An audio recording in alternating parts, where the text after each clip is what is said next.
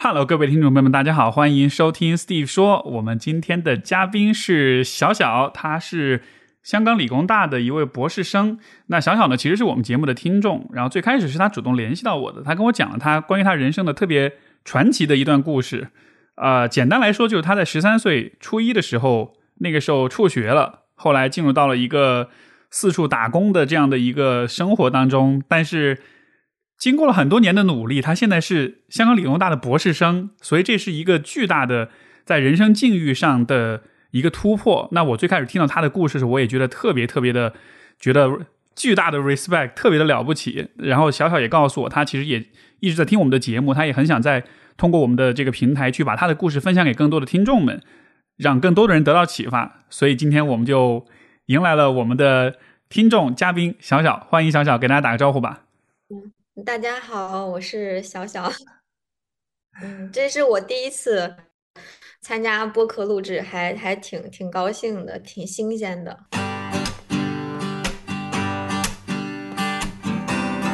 欢迎收听 Steve 说，和我一起拓展意识边界。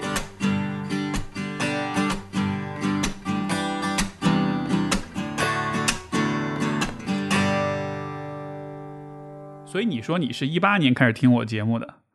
对，是是在你的印象当中，你比较有没有印象比较深刻的某一集，或者是某一个嘉宾，某一期对话？嗯，对，嗯，因为一八年的时候，我是在那会儿，我刚考上香港理工，我在香港读呃读研嘛，然后呢，下课之后就有很多时间，因为是刚到一个陌生的环境，很多人我也不认识，然后我刚到那的时候，其实我也找不到任何这种归属感。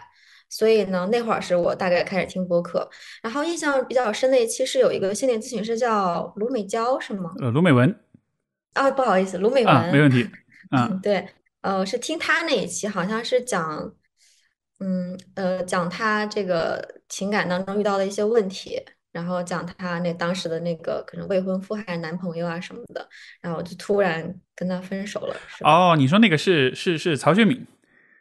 啊啊，对对对，我记不清名字了，太久了。啊，对，我知道你说那一期，对对，那是很传奇的一期对话。对，还有一期是采访一个盲人，他在台湾读博，是吧？啊，是是是，是的，是的，对对对，朱老师，朱俊义老师。对，还有一期，反正就很多我都听过，但是你让我去很仔细去回忆，我可能 颗粒度没有那么细。对，但是其实一八年的时候我就一直在听。嗯，好棒，好棒。然后当时我听他们的时候，我其实我心里就觉得哇，还是有点，就可能我没有办法跟他很多方面去产生那个共情，但是我通过他讲述的时候，其实我是在我自己的经历里面就获得了一些力量，我也不知道怎么去描述，嗯，就是他把很很真诚的把他经历的痛苦去讲出来，这件事情本身，我觉得给了我很大的一个勇气，对吧？所以今天你也来到这里，今天你也要跟更多的 朋友们去讲你的故事。我也想支持一下你，因为我一直在关注你嘛。我其实刚开始联，因为很多媒体联系我，但是我是一个我喜欢把主动权放在我手里的人啊。对我自己主动去找，其实它的质量我更能控制嘛。然后我刚开始找你的时候，我就去微博上找你，然后然后发现我之前知道你被封号了嘛，然后但是我以为你后来微信公众号又发你说你那个号回来了。我就去微博去找你，他说怎么还是找不到？好吧，我说那我去微信公众号去找，哎，找到了，找到了，我还为以以防你看不到，我还发了两个邮箱。嗯，对对对，是的，是 的。对，然后我又去小红书找你，也没有找到。然后我后来又去你你你你女朋友底下又留言说，你说让让他帮我看一下邮箱。就是我做了很多这个工作，就是尽量能够保证我的这个信息能够传达到。非常感谢，非常感谢，非常。也是一个特殊时期嘛，也希望我这个。身上这个暂时的这个热点，能够让大家更多的去关注到这个节目本身啊，非常非常感谢。那好吧，我们就呃来说说看你的故事好吗？跟大家讲讲，就是你看你现在就是从 A 点到 B 点，A 点是你初初一的时候辍学，然后开始去打工，然后 B 点是现在的你是理工大的博士生，这这中间发生了什么？能不能跟大家讲讲？这太多了，这因为我现在就是马上就要三十岁了嘛。然后我出来打工应该在十三十岁左右，就是在零七年、零八年大概那个时间段。你说十几年的人生，我真的没有办法去总结，但是我可以从几个时期开始讲吧。就最早的时候就是未成年嘛，刚出来打工那会儿，大概是在嗯，我第一份工作，或者是就前几份工作都是很零散的那种工作，然后我就是去那个呃，在网吧当收银员儿，就在，然后还去那个呃饭店当服务员，然后因为当时在北京我们都有暖气嘛，还在通州那个暖气暖气块那个工厂里面去当女工，就是装那个一些小的一些电路啊，然后去搬货啊、运货。然后呢，一个转折点是什么？就是我当时，呃，应该是在二零一一年或者一零年哈，我是找到了一份工作，是在那个叫北京天天快递，现在可能倒闭了。然后当时就是去北京天天快递当客服，然后当客服的时候，你就可以用电脑嘛。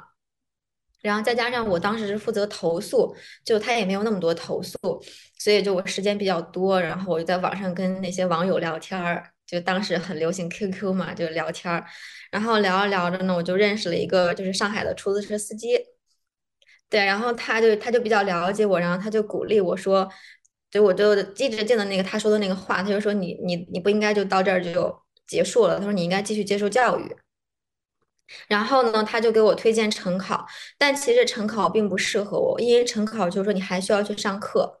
我得上班嘛，我也没有时间去上课。然后我就看到另外一种考试形式，就叫自考。所以大概是从那个时期，就一一年左右，我开始了我的自考。那可能就是另外一个篇章，因为我开始自考之后，我就整个人生都在向上走。是。然后我就大概就是在三四年的时间考完了所有的专科、本科，大概三四十门吧。然后拿到了那个北大的心理学的学位，但是后面有俩字自考哈，不是统招生。对，OK，哎，对，然后稍稍稍，我稍微打断一下，就是这个是你后面就是有点像是看着像是开挂的这个部分，但是我其实想先问问看你前面，你你在之前你十三岁那会儿是什么契机？呃，不是，应该说是什么原因让你辍学的呢？嗯，家里呀，因为我爸跟我就是我亲我生母跟我父亲他们是很早就离婚了，是。就是我对我生母是没有任何印象的，我不知道她叫什么，我也不知道她长什么样，我也不知道她在哪。啊，在你可能很小的时候，他们就分开了。对对对，然后后面就是我爸一直带着我在北京打工嘛，然后大概是上小学，嗯，七八岁、八九岁我不记得了，然后就他娶了一个继母，然后这个继母呢，因为他们都是农村人。继母也没有文化，我父亲也没有文化。然后我们当时住在那个就是一个院子里嘛，周边的这些家里面的女孩都是，哎，可能上个初中就不上了，就去就去那种工厂打工了，每个月还可以给家里点钱。然后可能打个几年工，二十岁左右就就结婚生孩子了。所以这个就是他们看到的一个闺女的一个人生走向，他没有想着说还让你去上学还上大学，那都是非常遥远的事情。所以在那个在那个环境，好像这是一个一个比较常见的一个标准操操作一样的。对呀，对呀，就是这样的。就是我们一个院里面的很多小女孩都是，就是也有跟我差不多高，然后差不多年纪大，她们就出来打工啊，就是都是这样的。嗯，那当时你出去打工的时候，那个时候的你对这个选择作何感想呢？你看离开学校啊，这样的辍学。虽然我知道当时你很小，但当时你对这件事情会有什么反应吗？我没有什么感想，说实话，我没有什么反应，因为你你太小了，你不知道正常的一个人生轨迹是什么样的。然后你看到的，你身边的人就都是这样过来的，就是上个初中就不上了，出来打工了，然后给家里钱，就好，那是你唯一见过的一个故事，所以其实你也没有想象过其他的可能性，所以也没什么感觉，也不觉得自己失去了什么。对啊，因为在那个时候你没有办法成为你看不到的人嘛，你只能成为你能看到的人。所以，但是他可以，我的感受可以凸显在我的一些行行为里面。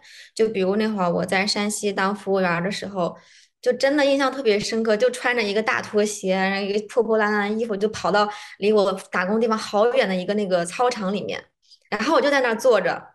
就在那坐着发呆，什么也不干，因为他那个地方会来来往往，会经过很多初中生、高中生嘛。我就看着他们，然后就幻想说，如果我是他，我会怎么样啊？哎呀，那那那，所以我明白，我理解你意思。所以其实看着他们，你心里面可能是潜潜在的，是有些感觉的，是觉得你其实想上学。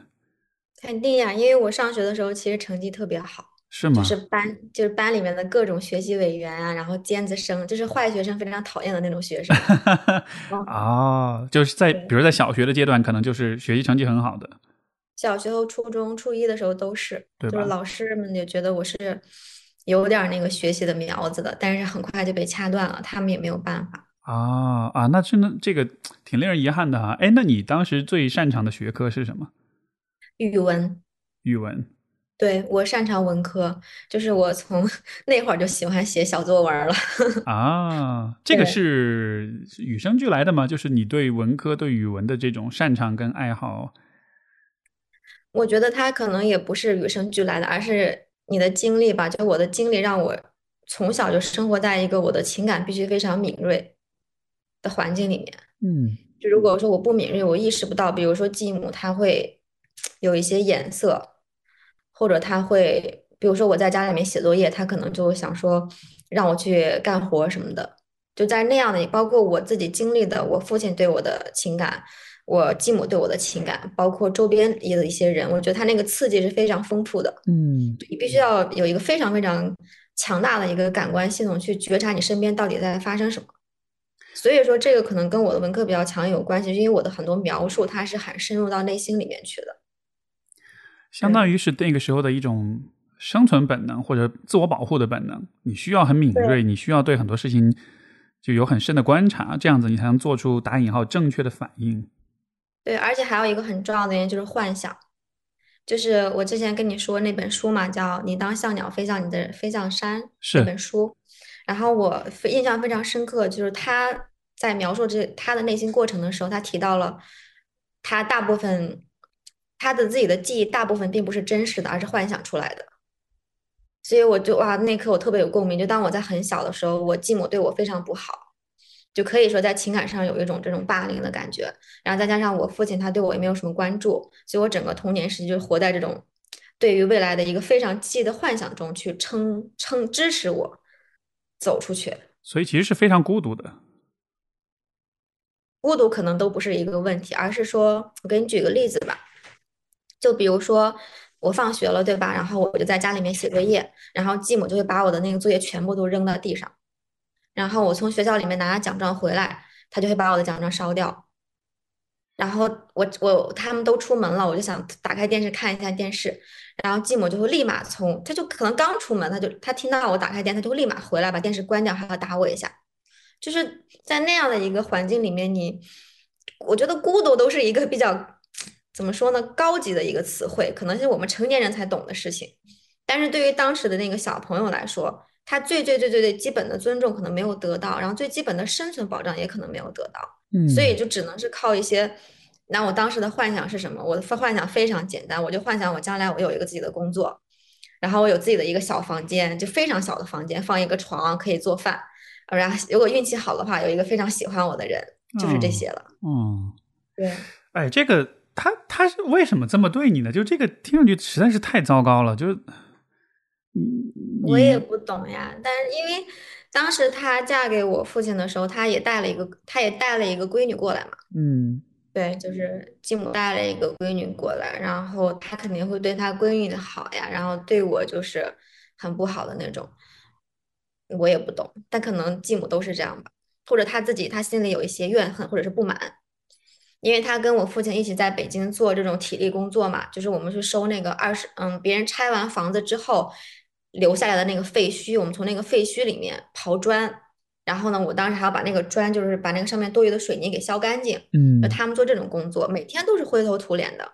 他可能就继母对他的生活可能也不满意，但他也没有办法去发泄，他也没有办法去改变。然后他可能对我父亲也不满意，但他也没有办法，他只能说是我是家里面最小的那个，对，然后又不是他亲生的，是对就你是所有的人里面最他最能也最敢欺负也最没有道德负担的那个。对，而且他可能也不希望我看到我比他的自己的闺女优秀吧。但实际上，我想他是能感觉到你是比他的闺女更优秀的，你的学习成绩、你的奖状、你的所有这些表现。这个也很有对比，因为他送他自己的闺女去学那种就是培训班学打字啊，什么文员儿，当年流行这些东西，然后送我就直接去工厂打工嘛。嗯嗯，我我啊嗯，因为我后来我父亲就是嗯，二零零九年去出车祸走了嘛，就后面就跟继母完全就断掉了关系。对，嗯，所以说我也，但其实我谈不上是恨他吧，因为我能够理解说句可能就是底层人民的那种挣扎吧。就他也是一个生活在水深火热里面的人，我没有我没有理由去恨他，但是吧，就这这个就是社会很多很多现象，就是农村的孩子或者留守儿童，很多人可能会经历一种，因为他的父母真的没有那个，就是我我不觉得他是说也嗯。很坏的那种想去摧毁我的那种行为，嗯，他可能就是情感上他真的没有办法处理他的某些情绪和经历，就可能他自己太痛苦了，他需要一个出口，然后他可能也很本能的就觉得这是一个看上去比较好欺负的人，所以就发泄在你身上。对，嗯，这唉，我听着这种我真的觉得心里挺堵的。但是那所以你说今天的你也不恨他，那但是情感上。比如当你想起这些事儿，怎么说呢？或应该不是一点波澜都没有吧？那肯定啊！我现在讲这些东西，我都感觉很很难过，因为对吧？怎么说呢？就是你不在当时的你，你你不你不理解，就是你不理解为什么人类会做出如此之残忍行为。我我印象很深刻的一个事儿是，你说你爸爸是零九年的时候去世的，然后当时拿到赔偿金，然后当时他一分钱都没有给你，全部就拿走了，根本就没有提这个事情呀，就直接消失了啊！天呐，我觉得因为零九年之前我已经出来打工了嘛，就是我已经能够照顾自己的衣食住行，所以当时法院打打完官司之后，就我们直接就断联了。我觉得这可能都不完全是钱的问题，而是说这我我不知道啊，就是会其实会不会那笔赔偿金对你来说，它可能不仅仅是一个金钱物质上的补偿，它可能也像是一种我不知道，像是一种你对你和你爸爸关系的一种承认。其实我当时去看的话，因为当时我也有去，我们当时在丰台法院嘛，就我也有去问律师。因为当时对于我来讲，我是没有任何挣扎的可能的，因为我当时的抚养权是在他手里嘛，就他相当于是我的监护人，所以从法律意义上说，我确实没有办法从他那儿去获得任何金钱。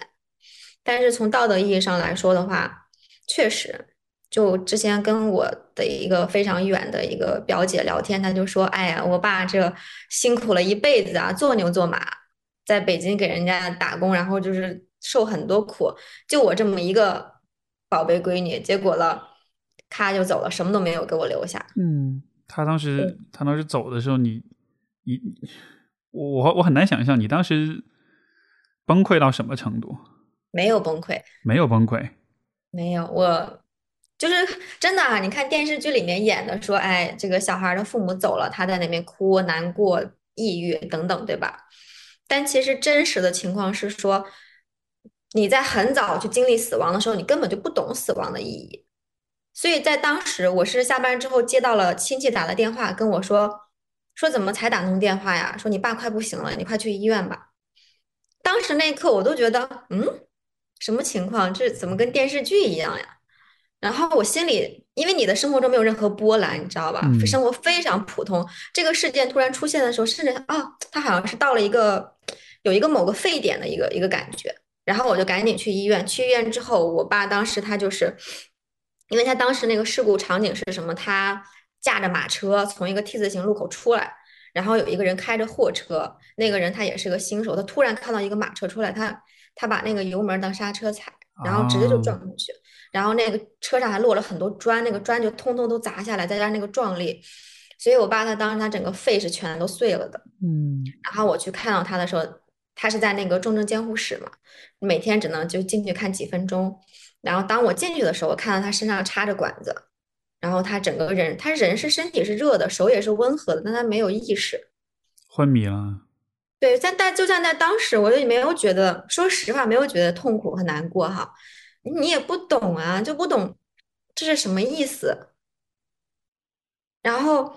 后来就医生就专家会诊说，哎，不行了，你们也别花钱了，每天也挺贵的，拔管吧。然后就看着他，就是那个从在北京三零幺医院嘛，三零幺医院就是从那个太平间里面来了两个人，就特别高大威武哈，拿一个黄色的袋子把他抬进去，拉上，然后拉到这个太平间里面，放到那个冰柜里面，咔一关冻上。后来了，就是我们又是去那个八宝山去给他火化嘛。那火化完就抱着他的这个骨灰就回到了农村，就在那整个包括后来在农村办那个丧事，请人家唱戏啊什么的，就整个过程我真的没有什么情绪，整个人就是空洞的一个空壳子，没有没有什么情绪。然后后来我们就是可能老家的习俗嘛，就是人去世了，我要在前面带着我爸的骨灰去这样走一圈，带他认的路，知道怎么回家。我就印象特别深刻，周边的村民就说：“哎呀，这丫头怎么都不掉眼泪不哭啊？”我心里当时还想，我是不是应该哭一下？可是我哭不出来。然后就是我那个时候唯一的就是特别难过那个瞬间，就是把他埋下去的那个瞬间，也不知道为什么，就是我也没有办法描述那种情绪。就你你当你看着他说那个土一点点一点点埋下去，在深夜一点一点埋埋埋埋埋，然后好像我跟他的最后一点联系完全都断掉了。就再也没有任何东西可以拖住我，对，然后，对，就那可能就是唯一一刹那觉得说有点撕心裂肺，但整个他那个周期很长嘛，可能一两个月，真的没有什么痛苦，就感觉不到。嗯，对。那他走了之后，你觉得你的在内心也好，在生活上也好，会有变化吗？因为，因为我想的是，他可能是。像是一个支柱一样的存在，尽管他可能对你的关注不是特别多，但是可能你知道有这么一个爸爸在和没有这样一个人在，可能还是很不一样的。这这这当时前后这个差异会很大吗？其实并没有，因为我零七年左右就出来打工了嘛。是。到他零九年去世，就已经过了两年多，就是我已经在社会里面完成了一个初步的社会化的过程，已经自己已经独立了，已经。对我有同事，我有工作，我也有一些基本的社会常识。所以他去世以后，对我的生活并没有太大的影响。唯一的是说，可能真的就是再也没有办法跟别人说我的家在哪儿。就甚至说，现在别人就问我这个问题，说：“哎，你父母在哪儿啊？你的家在哪儿？”我也不知道该怎么去回答。不知道家在哪儿，这这这是什么样的一个感觉？你说当时吗？或者现在？现在，因为我结婚了嘛。我老公在哪，我的家就在哪，这个很简单。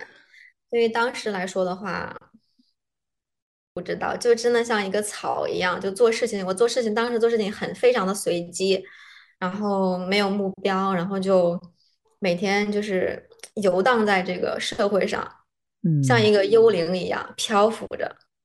我自己也不知道我我是谁，我要做什么，我从哪儿来。嗯嗯，是是那样的状态。就好像也没有特别多自己的打算或者想法，然后更多的像是一种随波逐流，随着事情的发生，很随机的去做一些选择。但其实你自己可能也不是太确定你自己在做什么，就好像那种自我意识其实是很弱的。完全没有啊，就是真的，尤其是像我这样，又那会儿又没有读过什么书，因为我们在当时在北京是打工子弟学校，那种那种老师他可能就高中毕业就来学校当老师了。对吧？他本身就也没有教什么东西，也没有读过书。然后那个时候，可能我连电影都没有看过，我都不知道电影的存在。音乐这种东西都是非主流的那种音乐，就是没有任何关于美呀、这种道德啊这种的熏陶，所以整个对于自我的认识是非常弱的。就知道真的就跟行尸走肉一样。像那会儿我，比如说我在网吧上班的时候，发了工资我就去。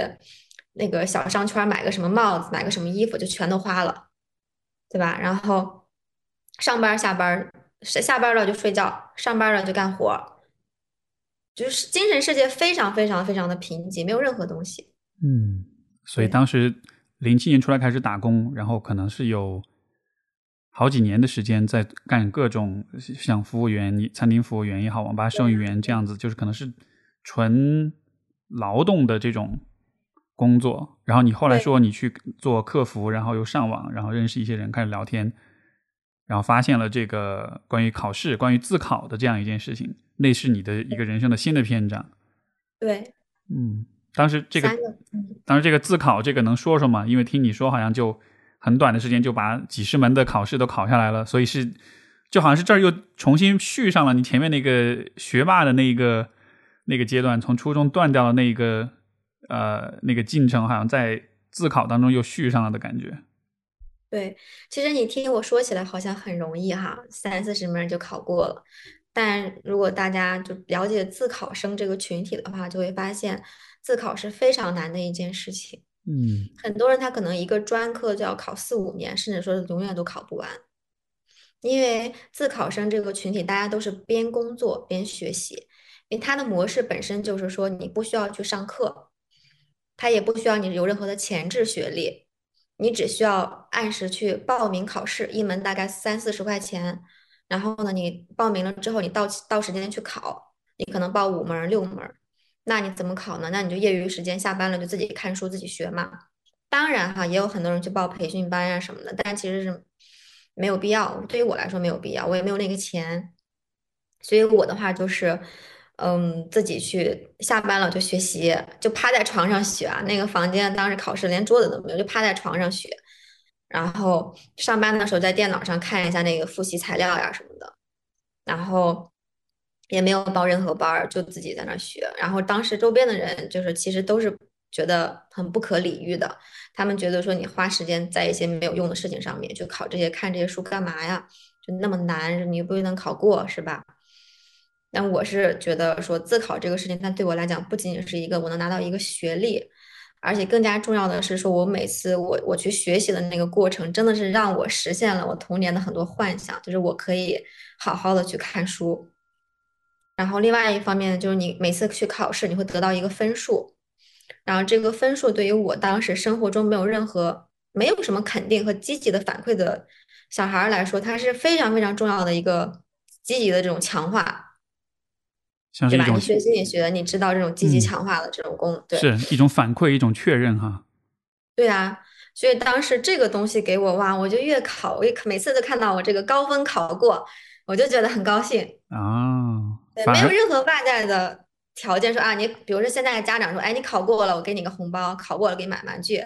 但因为我当时来说没有任何这种外界的奖赏物，我就是从内心，我就是想要做得好。我刚才本来想问来着，是什么让你有这种动力去考，而且是真考了这么多的试？所以这样看上去好像对那个时候的你来说，就还不是完全是说我要通过考试拿到学位，是一个功利的一个，就是纯实实操层面的一个考虑。它其实有点像是在情感上给了你一种，像是一种我不知道一种期待或者一种反馈，一种鼓励，让你觉得你还是擅长有些事情的，而且能把它做好。就是其实也是有这样一个部分在在驱动你。对的，这是一方面。另外一方面，确实从小到大的那个环境，没有条件让我去好好学习。你说的没有条件是指就比如说，在很早就出来打工了嘛，没有时间去读书啊。然后在家里面的时候，家里面的也是就是那种环境，你也没有办法沉静下来去好好看个书。是什么？所就是会不断的被打断，没有那个大块的安静的时间去学习，没有那种氛围，是吧？没有氛围，然后也没有那个别人对你也没有要求，对啊，然后所以当我知道自考之后，我自己看书学习的那个过程，我是真的很享受，我没有觉得它是一种痛苦，因为我对我来说，从小到大读书都是一个非常珍惜的一非常非常珍惜的一件事情，就不是说是每个人。都可以去上完初中、上完高中，去有高考，去参加上大学，不是每个人都有这种机会的。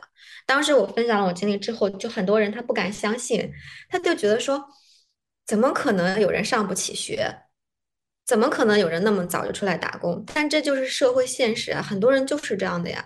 是对啊，每一个这个社会其实有不同的阶层，有不同的群体，可能每一个群体之间彼此了解跟看见的那种机会是可能是很少的，所以可能人们很难想象在他所生活的那个环境之外，别的人是什么样子。也也是因为这个原因，我今儿特别特别荣幸，我觉得能听到你的故事，也是给我，包括给可能很多跟我类似背景的一些呃听友们，可能就是给这样一个机会，看见说，你看，其实是世界上还有这样的一个面相，所以这是特别重要的一个机会。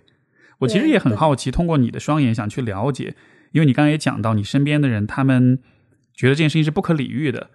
我我理解，就在我有限的理解里面，我我觉得可能当你处在一个比如说社会底层的群体当中的时候，可能一方面是你自己啊、缺少那种路径，缺少可能性去去往上走；另一方面，可能也会不会是在于就周围的人他们的眼界跟见识对你其实会有一种无形的一种限制，呃，甚至说是一种捆绑，就让你觉得你做的很多想想象是不切实际的，这可能也会很打消人的那种呃动力也好，积极性也好，就是对当时的你来说，会遇到这样一个问题吗？就周围的人会觉得你你何必要去做这些事情？这真的有意义吗？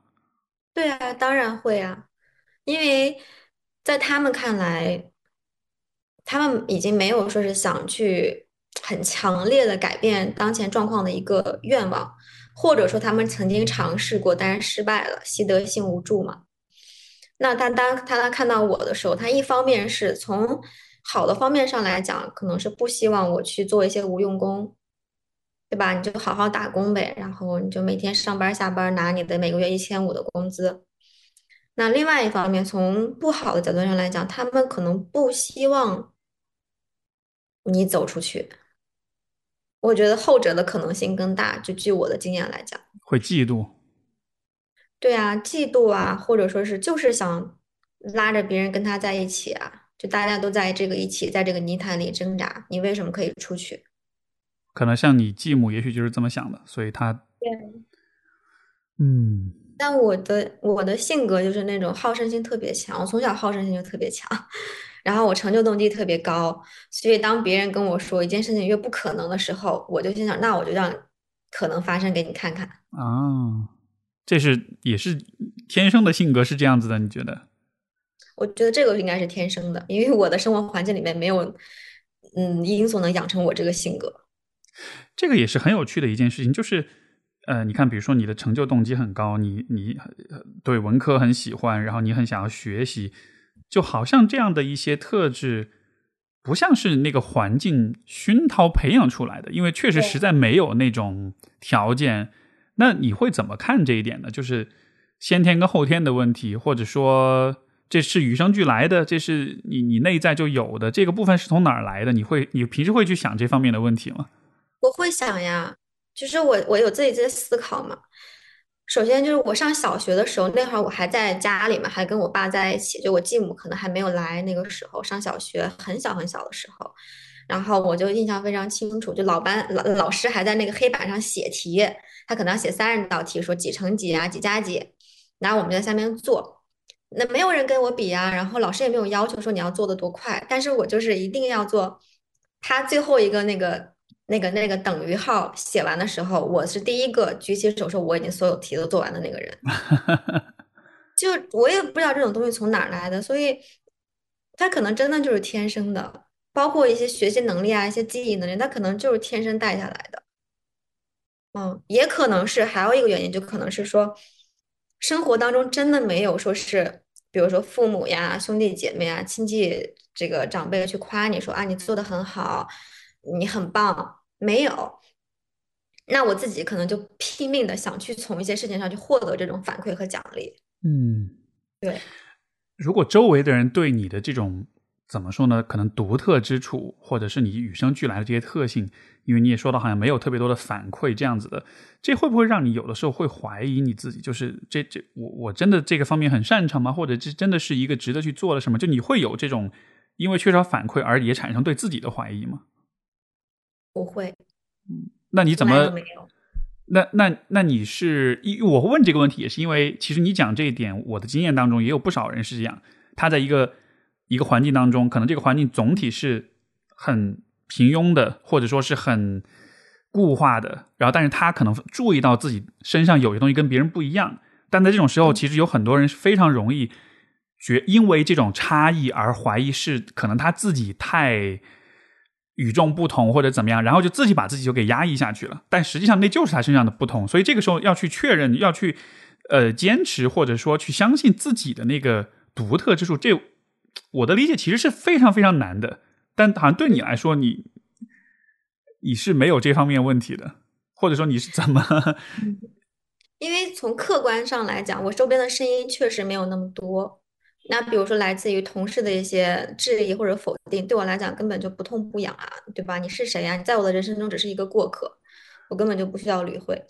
那我觉得对于大部分人来讲，可能是来自于家庭当中的吧，就是来自于父母啊或者亲戚。这我觉得这些声音是非常强有力的，是干扰。对，那来自于这方面的声音我也没有。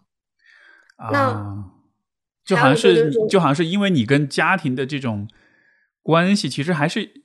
相对来说是比较疏离，或者没有处在一个很紧密的大家庭的网络里，所以反而是给了一种空间。出来打工就跟他们没有什么关系了，所以你说还有啥呀？是这样，反而免于了那种声音的影响哈。对呀，所以对我来讲，其实干扰的声音比较少，我听不到。对，所以这是一方面。另外一方面的话，也是我自己的想法，你肯定我也会怀疑自己啊，那不可能有人说觉得自己是全能的，什么都可以。但是我就会告诉自己说。比如说我在工作的时候，你在公司里面，你在职场里面可能有这样的一个游戏规则。然后呢，我现在在学术圈，我在这个学术生涯里面也有我们自己的一个规则，对吧？那不管说你在哪个圈里面，它可能都有一些底层的逻辑。我觉得只要说你能够想清楚你自己的呃你的优秀也好，你的独特也好，怎么匹配到每一个圈子里面的这些底层逻辑。我觉得都是可以打通关的呀。嗯，这个底层逻辑你能举个例子吗？就是什什么样的什么样的规则算或者规律算是这个所谓的底层逻辑？我觉得有两部分嘛，一个是针对于自己的，一个是针对于外部的。我觉得针对于自己的话，对我来讲，首先就是给别人一个非常呃这种尊重的，然后呢诚恳的回答。这个是我在工作也好，或者是我现在学术圈里面也好。我一直是这样做的，因为我会发现很多人他，比如说有些人他喜欢用沉默来回答问题，这个我非常不喜欢，对吧？有什么你就说，你没必要去沉默来表达拒绝，这是或者还有一些就是说你可能沟通的时候，就是多怎么说呢？多站在对方的角度考虑一下，大家都是人，谁也不欠你的，对吧？我最近跟这些就是一些媒体打交道，我就会发现有些人他们上来就是那种非常一种。强势的，然后有些人上来呢，他会就是非常温和的。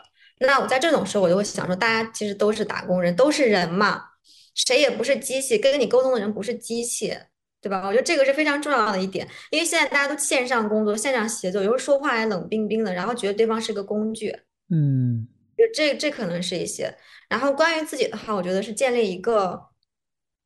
因为你没有办法总是靠外部的激励去做事情，你靠公司给你发个年终奖金，你你就你就高兴了，对吧？你说你抽了一个年会，抽了一个 iPad，你就高兴了。我觉得不是靠这些东西，而是说靠你一个内在的这种稳定的、强大的驱力系统，去想想说什么东西驱力我去做这件事情，不管是工作也好，上学也好，或者说做什么都好，我觉得这个这种这种驱力。你要去识别它，然后你要去相信这个东西真的是你你你自己的，不是说别人影响给你的，这一点也挺重要的。所以就好像是在不同的场景、不同的关系里，你都始终坚信有一些基本的原则或者逻辑，这对你来说就是那个所谓的底层的逻辑，而且似乎你也会确信说，只要我这样子做，一定是会有好结果。对。你刚才说到这种驱力、这种动力，这也是我特别特别好奇的一个部分，因为你看。你的身份可能出身来说，可能是就是是是确实是非常底层的一个身份，但是实际上你后来的发展，你所瞄准的这个目标，我我猜想可能对就是你小时候你身边的那些人来说，可能对绝大多数人来说是完全不可想象的一种路径，哪怕是想象一下，可能都会觉得这个也许这压根就不是我有可能得到的，但是嗯，但是在你这里这就很有趣的一个。呃，怎么说呢？一个一个一个现实就是，你设定的目标是大大的超越或者突破了你的出身、你的背景、你的身份的。这个是怎么发生的呢？它肯定不是瞬间发生的，对吧？就比如说你自考的时候，你是一门一门啊，三十多门，你要一门一门的去考，逐渐的把这个本科的学位和学历拿到。然后后面呢，我又去读研，也是因为我当时在工作嘛。然后工作里面你会非常实际的遇到说别人不喜欢非统招生，就别人喜欢这种高考的正统的参加高考上大学的这帮学生。嗯，对。那像我们这种自考生或者纯考生来讲，都是处于这个歧视链的最底层。当时找工作的时候，也就真的就面临这种困难，就是我进了这个大公司的这种部门的面试，然后领导也非常喜欢，结果呢卡在 HR 那儿说：“哎呀，你这个什么学历啊？没听说过。”对，当时这种非常现实的问题，其实在推着我向前走。我就知道说，我要，我一辈子我不想卡在这一张纸上，我要去突破它。所以就好像我不知道这个算不算是你的一个特质，就是好像每当你遇到一个呃困难或者遇到一个挫折的时候，或者说遇到一个分分岔路的时候，你好像总是会倾向于选那个比较挑战、比较难的那条路。对。然后这样子就一次一次的累加起来，然后自己就在不断的往上走。对，因为我真的很坚信，我我太有体会了，就是没有挑战的生活是什么样的，对吧？你在工厂每天拧螺丝钉。非常非常的轻松，八十岁老大爷也可以做。你在网吧当收银员，每天你就是在那上夜班的时候，你在那坐着，熬的就真的跟熊猫一样。然后你就收钱，给人家开卡，对吧？你去当服务员的时候，你就站在那个包房的门口，就在那站着，人家说：“哎，服务员来一下。”你就去回答。这这个就是丝毫没有挑战的生活呀。就是我知道我的，如果说是我选的。我大概能预料到，说如果说是我一直，就比如说咱们现在非常流行的这个词“躺平”吧，就如果说我一直躺着的话，我的生活会发生什么变化？那个可能是我没有办法再接受的。嗯，所以能不能这么理解？就因为在很小的时候出来打工，所以已经很早就体会过了那种呃比较千篇一律的，然后没有什么波澜跟变化的生活。所以在很早的时候，你其实就已经下了一个决定。我已经确信这不是我想要的生活，我想要有变化的，我不想要一成不变的、绝望的这种固化的这种生活。对呀，当然呀，就是哪怕那个时候不懂，但是你也知道那不是一个体面的生活，然后它也不是一个有未来的生活。嗯，这可能也成为了可能你自己动力，或者是对未来的目标预设想当中可能特别重要的一个。像是一种证据，一种支持，就是因为有这么一个活生生的证据，我很真切的、很清晰的确认，我不想要这样生活，所以才会给自己一个很明确的动力，去推着自己总是去选那个更难的、更挑战的那个方向。对呀，你看，比如说我观察身边的朋友，他们有时候会觉得生活非常没有目标感，然后呢，觉做什么都觉得很累、很迷茫，上班也没有意义，然后学习啊、考研啊也没有意义。嗯。嗯，我觉得某些方面上来讲，可能是说他们的经历还是比较单一。就如果说你真的让你自己下沉到一个你可能接触不到的群体，你去看一看那些人他们的执着啊、疯狂、贪婪，或者是努力，或者是辛劳，你就会知道说，我自己的，我最起码我知道我不想过什么样的生活，我不想成为什么样的人。那你用排除法之后，自己想过什么样的生活，其实就比较清晰了。这个也是我刚才。就想问他，因为比如说你后来工作也好，包括你现在呃在这个读博也好，可能你身边很多同学、很多同事，也许都是可能相对是比较，比如说中产家庭的孩子，而他们跟你的经历可能很大的一个区别，像你刚才讲的，就是他们可能没有在那种很底层、很绝望的环境里待过，也没有去体验过，但是你好像是相，你相当于是先于他们可能七八年甚至十年的时间，先就体验过了。那种看上去一成不变，但是很艰辛的生活，所以这种经历的不同，或者说这种怎么说呢？像是在基层的这种生活的经验，你觉得这个会让你和你身边这些中产背景的同学有什么不同吗？其实要回诚实的回答这个问题挺难的，嗯，因为毕竟我现在就在这儿嘛，我也不能说这个跟大家关系不好的话，嗯，但是我还是尽量诚实啊，就是首先从我的角度上来讲。嗯，我觉得没有什么太大的区别，因为我之前在工作里面，我是做互联网行业嘛，我身边就已经很多这种说是家里很有钱呀，然后开跑车每天九九六的人，其实我也能跟他们玩的很好，因为我是这样一个，我从小接触很多很多很多各种人嘛，所以我其实对于这种人的多样性啊，然后对于呃对于他们的一种喜欢或者怎么样他们能够接受的方式是有种预判的。嗯，所以说从相处来讲，肯定没有大的问题。我觉得我还挺受欢迎的。然后，但是你要是说咱们说点深层次的东西，确实是有肯定会有差异的。嗯，我不知道我是一个冷酷的人，还是一个麻木的人。就是我，我对于一个事儿，它是一个事儿的这个阈限是非常高的。怎么怎么理解？嗯。嗯，就不说，就比如说吧，有的朋友或者是我的同学，嗯，他们觉得，哎呀，我明天要去演讲了，我非常紧张，或者说是我跟我男朋友吵架了，我很伤心，嗯，或者说是，嗯，我的这个东西坏了，我好烦。对，当然它只是可能是一种非常随机的一种倾诉和抱怨哈，这也没有什么问题。那也许会有的人说，嗯，呃，这个东西好难呀，嗯，我这个投简历没有回应，好难。对，或者说有的人他的，嗯，老师的老师去世了，然后很伤心。对，就他们会说很多这种事情嘛，就是我们普通人的事情。嗯，但是到我这儿呢，其实我打心眼里面我是会安慰和给予很好的、很认真的回应的。但是从我心里面，我可能真的没有办法非常深的共情，因为对于我来讲，痛苦和难的那个阈限非常高。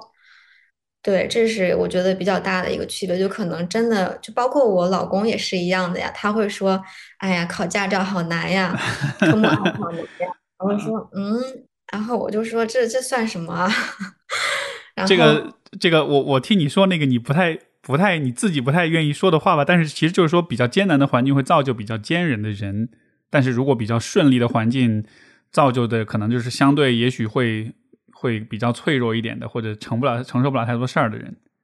对，但这个并不是好坏的一个，是是好坏的一个区别。这这大家的这个性格不一样嘛，维度不一样。没错。然后从另外一方面上来讲，我也会，嗯，我也会有这种担心，就是说他们会觉得我跟他们太不一样了。尤其是说我这个事情上新闻之后，我相信肯定有一些。同辈他们看到了之后会觉得，嗯，你拉低了我们学校的档次，对吧？这种言论也是有的，但是呢，也没有关系，大家和而不同嘛。我觉得，如果谁要会以这样的角度来看问题，他真是这书都白读了。但是就真实的呀，很有人这样想的，是吗？这这这生活中真的会有人是表达这样的一个意思？对呀，会啊。哎。然后，其实我们学校也没有什么档次啊，我也没有什么办法拉低他档次了，也不是什么那种什么哈佛、耶鲁之类的。就我想补充一点，你刚才说这个，嗯，就当有人说什么拉低你档次的，我觉得这其实是很多人在在观察、在看见一些跟他们生活路径不一样的人的时候，很轻易得出的一种结论。但是，我觉得这种结论里面有一个巨大的盲点，就是。如果换了是你放在这样的生活的境遇里，你会怎么样？就像比如说，有时候我们看到，呃，比如说穷人就会觉得啊，你怎么不努力？你肯定就是懒，对吧？但是如果把你放在那样的一个境遇当中，让你去面对所有的那些系统性的、社会性的那些障碍、那些挑战、那些困难，可能你还不一定比别人做得更好。但是我觉得，可能很多人其实是缺少这样一种很基本的换位思考的。他总是会觉得他自己所拥有的。这种优势跟特权跟资源是一个理所当然的东西，而不是一个很多人其实从来都不具备的东西。所以我觉得，当我听到有人这样去评价你的时候，那真是真是书白读了。嗯，其实就是这个上了新闻之后，很多这种嗯不太友好的评论我也会看到嘛，或者别人会告诉我。但其实我想说的是，这些东西他觉得他可能向我扔过来的是一个炸弹。把我炸成炮灰，但其实到我这儿之后，它就变成了泡泡，就还没到我这儿就已经破了。因为我就是我这两天也在思考，就是就你当然，比如说你刚刚说你提到我父亲那会儿，我有没有很难过啊、崩溃？那时候并没有，但是这个事情就其实一直就当年你没有处理好的情绪，你没有释放出来的东西，它一直在在在在心里，然后它时不时会冒出来。就有时候可能是你听到了某个音乐，然后你看到了某个东西，然后你就突然想到这个事情，然后你的情绪就真的是不是特别难过，突然的。所以他可能其实是藏藏的很深，压的很深，也许。对，所以说我觉得如果过早经历过身边的家人死亡的这些，真的挺难的，就是你没有办法处理好这种情绪。是。成年以后还好一点。嗯。所以就是这种。在我心里面，就是以这个很大的一个这种悲伤的东西，在我的心里面扎着。所以说，任何人他想试图去通过一些言语来伤害我，我觉得是很无力的。我我已经有一个很很难过的东西在那放着了，你可能没有办法穿透那个东西到我这儿来。我理解。嗯。呃，很多的我以前接触过的很多这种，就是可能农村出身的啊朋友们。我看到他们似乎有一种共性，就是还是会对他们的出身、对他们的社会阶层这个方面，其实会无可避免的会有一种很深的自卑。这种自卑可能会，哪怕是比如说他后来有了很好的工作、很好的道路、事业发展，哪怕是他的生活、经济生活已经进入到可能是中产的这个位置，但是好像内心深处的那个自卑依然会在的。这个问题，你你会怎么看呢？以及你你的这个部分，你是怎么去啊？你你做了些什么？我先讲讲我自己自卑的点吧。我觉得自卑不是需要一个克，不是需要你去克服的东西。我觉得任何人都可以自卑，它是可以允许的，它不是一个坏的事情。对于我来自己来讲，我从上可能就上小学的时候，五六年级的时候吧，那个时候开始自卑的。之前是也会自卑了，但是没有说是到很影响我的一个程度。那个时候是怎么开始的呢？就是我一直觉得我很矮。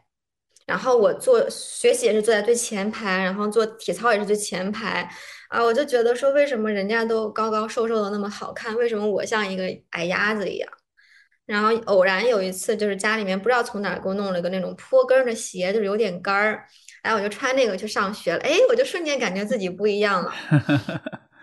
所以从那以后，我就就是一直对于自己身高这个事情非常介意。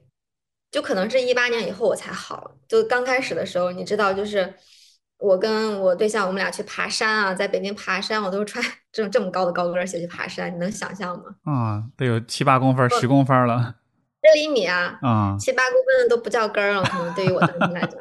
然后我在家里面，就我刚那会儿跟他在北京租房的时候，在家里面都是穿那种坡跟的拖鞋。就是我的这个心理防御到这个地步啊，随时无处不在的一种防御哈。对，我想说这个是什么？因为每个人自卑点不一样，但可能大家心情是有点共性的。有的人他是觉得说我脸大，哎，有的人觉得是说我不够聪明，有的人觉得我出身不好，对吧？但是我是我自己是怎么走出来的呢？就是因为在二零一八年，我不是去香港上学了嘛。然后我在二零一八年之前，我所有的除了我老公之外，除了我身边要好的两三个朋友之外，我跟其他人的沟通，它都是一种工具性的。就有一个现代哲学家叫哈贝马斯，他提出我们跟人的沟通有两种嘛，一个是这种工具性的沟通，有一种就是意义性的沟通。那工具性的沟通就是什么？就比如说咱们啊同事之间的，对吧？哎，我让你帮我干这个，或者老板。跟我们之间的说，哎，你要帮我去挣钱买别墅。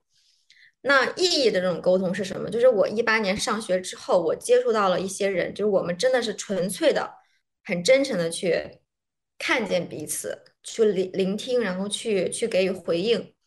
我觉得在那个过程中，哇，我渐渐的就就走出来了。我就发现说，原来就是我们就是坦坦荡荡的，作为一个人是可以。被接受、被看见的，就是你。我不需要一定要穿着一个十厘米的高跟鞋才能跟大家去说话，我也不需要说是我穿上这个高跟鞋我才能给予回应。我觉得在那个过程里，我是慢慢、慢慢、慢慢走出来了。嗯，所以我觉得，可能对于现在在听的听众也好，或者说之后看到的人也好，我觉得自卑它，嗯，是很正常的一件事情。嗯。我身边所有的人，我敢说，大家没有说对自己百分百自信，认为自己百分百完美的。但是说你是要怎么去认识到这一点？你首先认识到自己这个自卑到底是从哪儿来的，然后你看看它，它到底是不是一个问题，会不会影响我们的生活，以及它真的重要吗？你说这个，对，我我一直对自卑也有这样一种思考，就是那种感觉像不像是说，当一个人自卑的时候。就好像你的内心是完全被这个自卑给填满的，因为自卑本身可能是一个让人很痛苦、很难受的感受。但是当你的内心都充满了自卑的时候，就没有空间去装起别的人或者外面的世界了。就好像你唯一关注就是你自己，怎么能让自己感觉好一些？所以像你说的，你随时都穿着有有跟儿的鞋。但是当你开始去和别人进行有意义的沟通，就好像这个时候你创造了一点空间，让别人进来。然后你会发现，当别人进来的时候，这个时候自己的感觉会比以前更好一些。慢慢的，你可能就像你说的，你走出来了，或者是放放下了这些自卑。是这样的，你说的很对。我觉得，就比如说你说自卑，它是就是无时无无刻都在嘛。就一八年之前，我真的我走在街上，我等红绿灯的时候，我过斑马线的时候，我就是觉得别人在看我啊，就是觉得别人在看我，他们心里面在想说，这个人真奇怪。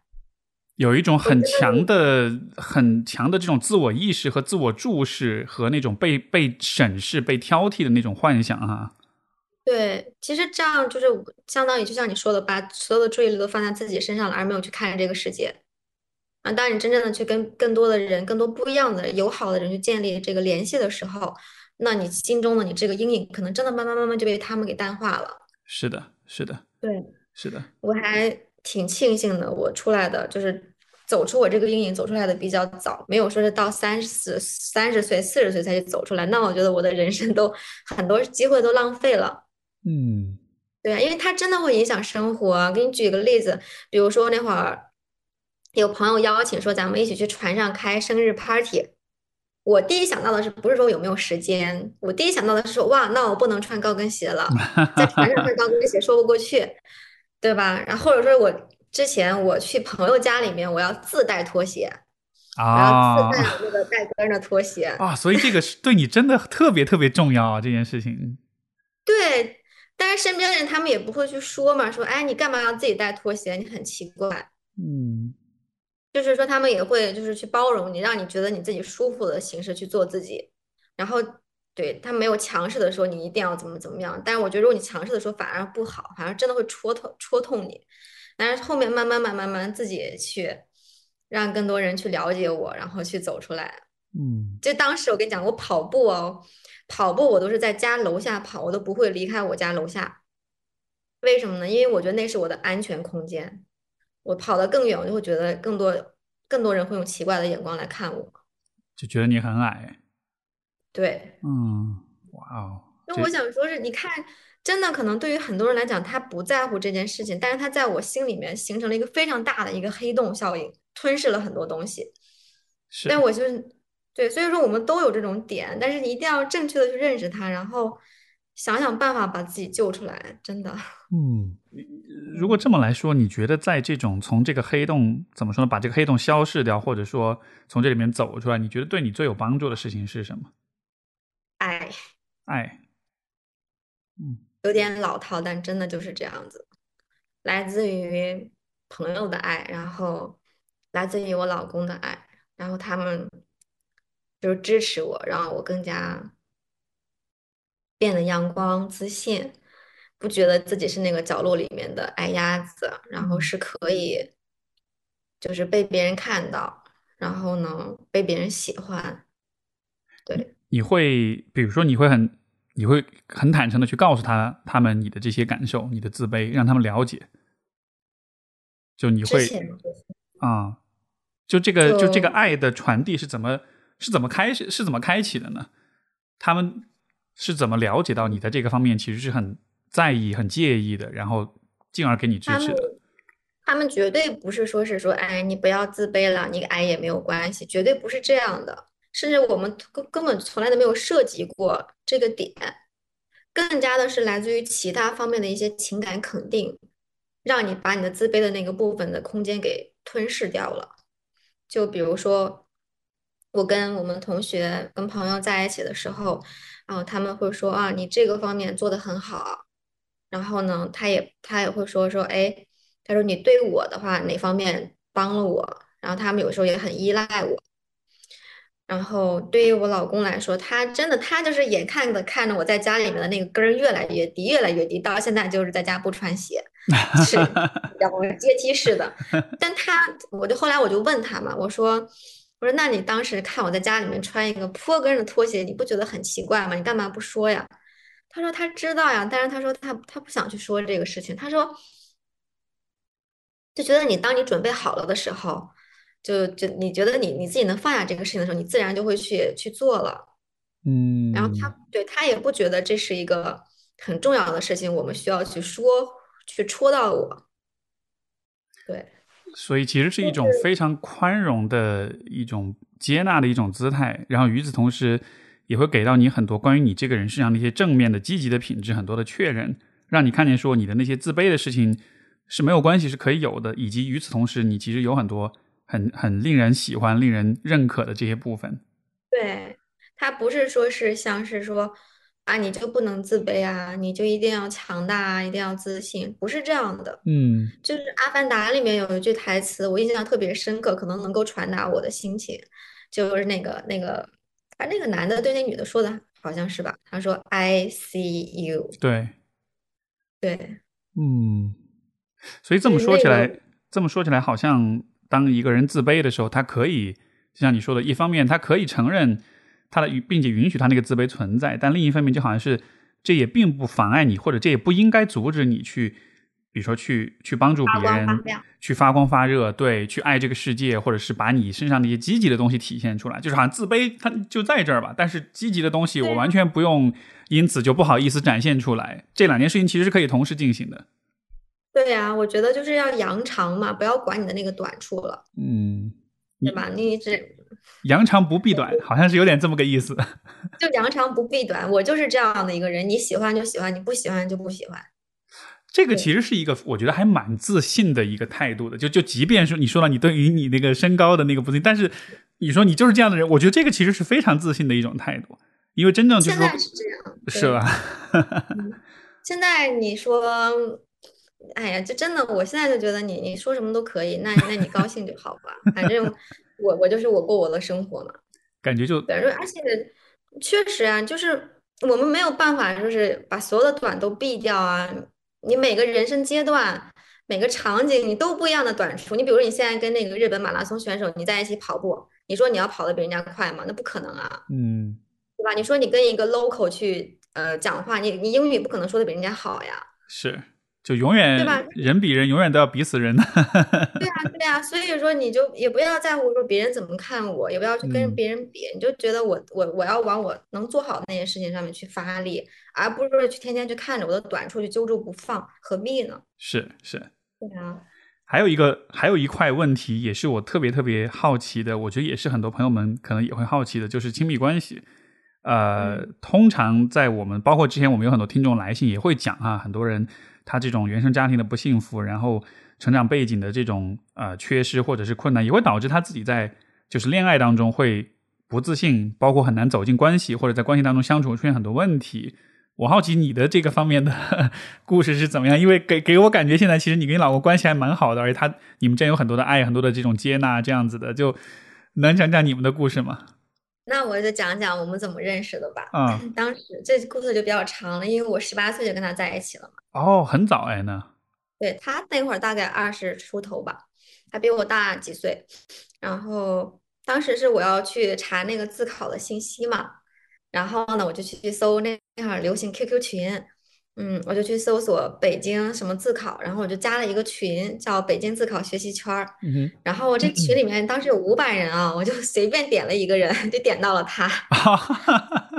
然后我就说自考什么东西，你能不能给我讲讲呀？我说怎么报名啊？我真的不懂。然后他就给我讲了嘛，他说这个人怎么这么傻呀？快给他讲讲吧。然后呢，就就讲了讲。后来他当时也是大学刚毕业，他也是自考生嘛。他当时就是刚考完那个本科，然后他还在老家呢。然后我们也没有见过，就在网上去聊了一些关于考试的事情。后面呢是他来北京，我说那我请你吃饭吧。然后呢，我们就在劲松啊，劲松那边找了一个叫和合谷，是一个快餐，中式快餐，我就请他吃饭。然后我当时第一眼见到他，我说哇，这个人高高瘦瘦的，好帅呀、因为他真的挺帅的，他之前还参加过选秀，就是那种男神的级别啊，哦，也很帅。哦，对然后 然后我说啊，然后他就开始给我讲哲学，他喜欢哲学。然后我又觉得啊，这个人好有文化呀，讲的东西我都听不懂。这个就是我们最开始的就第一次见面。然后后面他不是考完了嘛，然后他就把一些书要给我，然后他就来我当时租的那个小房间找我，就特别小啊，进去就是一张床，然后放了一个电磁炉，放了一个小柜子。来了之后呢，他本来是要给我送书的，后来他说他们东山东人嘛，喜欢吃萝卜炖肉，然后他说那我给你做个萝卜炖肉吃吧，就特别小的一个房间，然后他就给我做了个萝卜炖肉，然后吃完饭之后，重点来了，他就要走了嘛，我就送他去公交车站，然后呢，我其实知道当时他那个书并没有给我，他忘了。我也没有提醒他，我想说这样我们就可以再见一次了。然后是 就小心机。然后后来他就上了公交车以后，我就跟他说：“我说，哎，我说你没有把书给我呀？”他说：“啊，那我下次再给你送吧。”我说：“好啊。”所以就我就是我喜欢一个人，我就抓在我手里啊，主动权在我手里。那后面呢，就是他又给我送书，就遇见了一两次。然后再后来是他要来北京考研，他要租一个房子，要全日制的那种去脱产去学习嘛，学一年。啊，我说那可以啊，我说那我也需要租房子，咱俩一起合租吧。我们一起租了一个两室一厅，然后这样相处相处就日久生情了啊。对，然后从那以后到现在就感情一直很好，我们睡觉都是那种手拉手睡。哎呦，对，十几年的感情嘛，就是但是还是那种就是热恋中的状态，就是哇，这真是一个。啊，我听你这么说，我觉得就好像是有一个话，不就是生活给你关上一扇门，又给你打开一扇窗，哈，好像家庭这边好像特别不幸福，但是竟然有这么棒的婚姻生活，这个这个好像是算是一种平衡跟补偿吧？你会有这样的感觉吗？会啊，肯定会啊！我就觉得，嗯，我我们经常会聊嘛，就说假如说是我没有碰见他，我的人生会怎么样？他的人生会怎么样？我就觉得，嗯。可能是完全不一样的人生，因为我们两个人是就很小的时候认识了嘛，然后一直是相当于是彼此支持、彼此引导，又像好朋友，又像伙伴，又像爱人这样的一个关系，就没有他，你绝对不会看到今天这样的我。所以他在你的成长过程中，其实是给了你很大的支持跟鼓励的。对，诶，他他生活在一个我觉得跟我相比是比较幸福的一个家庭了，他的姥姥姥爷对他很好，舅舅也对他很好。然后家里面也会给一些支持，但是他从小就非常叛逆，所以他可能整个高中只参加过一场考试，就是高考，就是非常叛逆。然后他就是那种非常自信，然后非常强大的一个内心，然后就支持我，然后像一棵树一样，我这根野草就在他底下去去长。我们俩呢，当然也会吵架哈，任何这种关系都会吵架。我们俩确实也是。我觉得会有一些小心得吧，就是如何让你的爱情保鲜。就比如说，我们会每天，我们俩是一起睡觉、一起起床的。对，就身边有一些人，他可能说你跟你的爱人是你要先睡，他晚睡嘛。嗯。那我们两个人，我们都是要一起睡觉的，就一起入睡，然后睡觉前就可以聊聊天嘛，就沟通一下情感，因为白天的时候你很忙，可以没有什么时间说话。对，或者说我们就还有一些共同爱好，比如一起跑步啊、爬山啊，一起看电影啊，然后听音乐啊什么的。对，就共同爱好也很重要，都是一些很普通的事情，但是我觉得对于我们俩来说很重要。嗯，那些生活中那些不经意的，但是一直在坚持的事情，那些可能就构成了两个人感情可能非常坚固、非常坚韧的部分哈。对呀，对呀，包括我觉得还是一些就是身体和语言的表达吧，就比如说我们一天在家里面可能要抱抱几十次。那么黏糊，嗯，就是习惯了，你知道吗？嗯，就是习惯了，就习惯说两个人一直在一起，然后也会口头上也会会表达很多爱，嗯，让对方知道。对这个部分，嗯，因为你知道，就可能很多人在成长过程中，他其实对于爱、对于亲密啊，包括对于感情，可能很多的理解，很多的最初始的知识，可能都是来自父母，来自家家庭。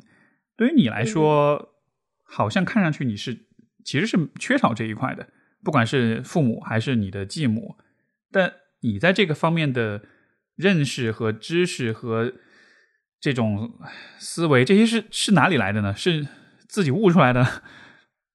我觉得没有哎，我觉得爱好像没有什么技巧，没有什么知识，就是发自内心的本能的想要去跟一个人在一起。然后想要怎么去把这个关系维持的更长久，给予积极的回应也好，耐心也好，对吧？比如说，呃，比如说，就是你看到对方呃不开心或者比较焦虑、比较压抑的时候，这个时候可能确实会涉及到一个你应该如何反应的问题。在有些人看来，可能这个时候他的反应是会去哄、去抱；有的人可能是会比较理性的去交流。有些人可能是会不知道怎么办，以至于就装作没看见。就我觉得大家的那个呃方式方法可能还是不同的。像在这些问题上，可能还是需要一点呃，至少你是要做一个选择的。那对于你来说呢？你这样的选择你是怎么去做的？是靠自己直觉的去判断的？嗯，因为我们俩相处了十来年了嘛，所以已经比较了解他的一个行为模式。比如说，他有时候他有他他就比如说这个游戏我打不过就会生气，你这个关怎么都打不过就很生气，说为什么就是我过不去。那这种时候我自己，因为我比较了解他嘛，他是针对这个事情。那你就让他就好像是一个发热的机器，让他冷却一下就好了，也不用做什么呀，他自己就会好了。嗯，也不需要说是你去去去安慰他，去哄他，大家也不是小朋友。如果这样说的话，可能他对我，因为我自己，我肯定是有一些这个情感上的东西不知道怎么处理。刚开始的时候也不知道怎么交朋友，也不知道怎么谈恋爱嘛。是，像是我刚跟他在一起的时候，我会有一些，嗯，怎么说吧，就是可能一些很小的一些事情，我就需要他的关注。我也刚开始的时候我也很粘人，就老想跟他在一起，老想让他时时刻刻的关注我。所以有的时候他前几年我们有时候吵架，他就会说：“怎么老是什么都得围着你转呀？世界都得围着你转。”嗯，对，这是很现实的问题。然后我有时候我也很喜欢，就是一些小事儿上就哭啊，就像是这个吵闹的孩子需要关注一样。但是它不是一个健康的亲密关系。嗯。所以你我跟他相处的过程中，我我知道这些问题，我就一直在努力的去克服它。像之前可能一八年之前哈，我们俩从来没有分开过超过一礼拜的。就有时候他说他要走去哪去一礼拜，我就觉得很焦虑。我说你干嘛要去那么长时间？可能是我的问题比较大。嗯。然后后面你像这几年的话，基本就是哎随便你爱去哪，我一个人在家可可高兴了。不是说我们情感变淡了，我觉得是一个。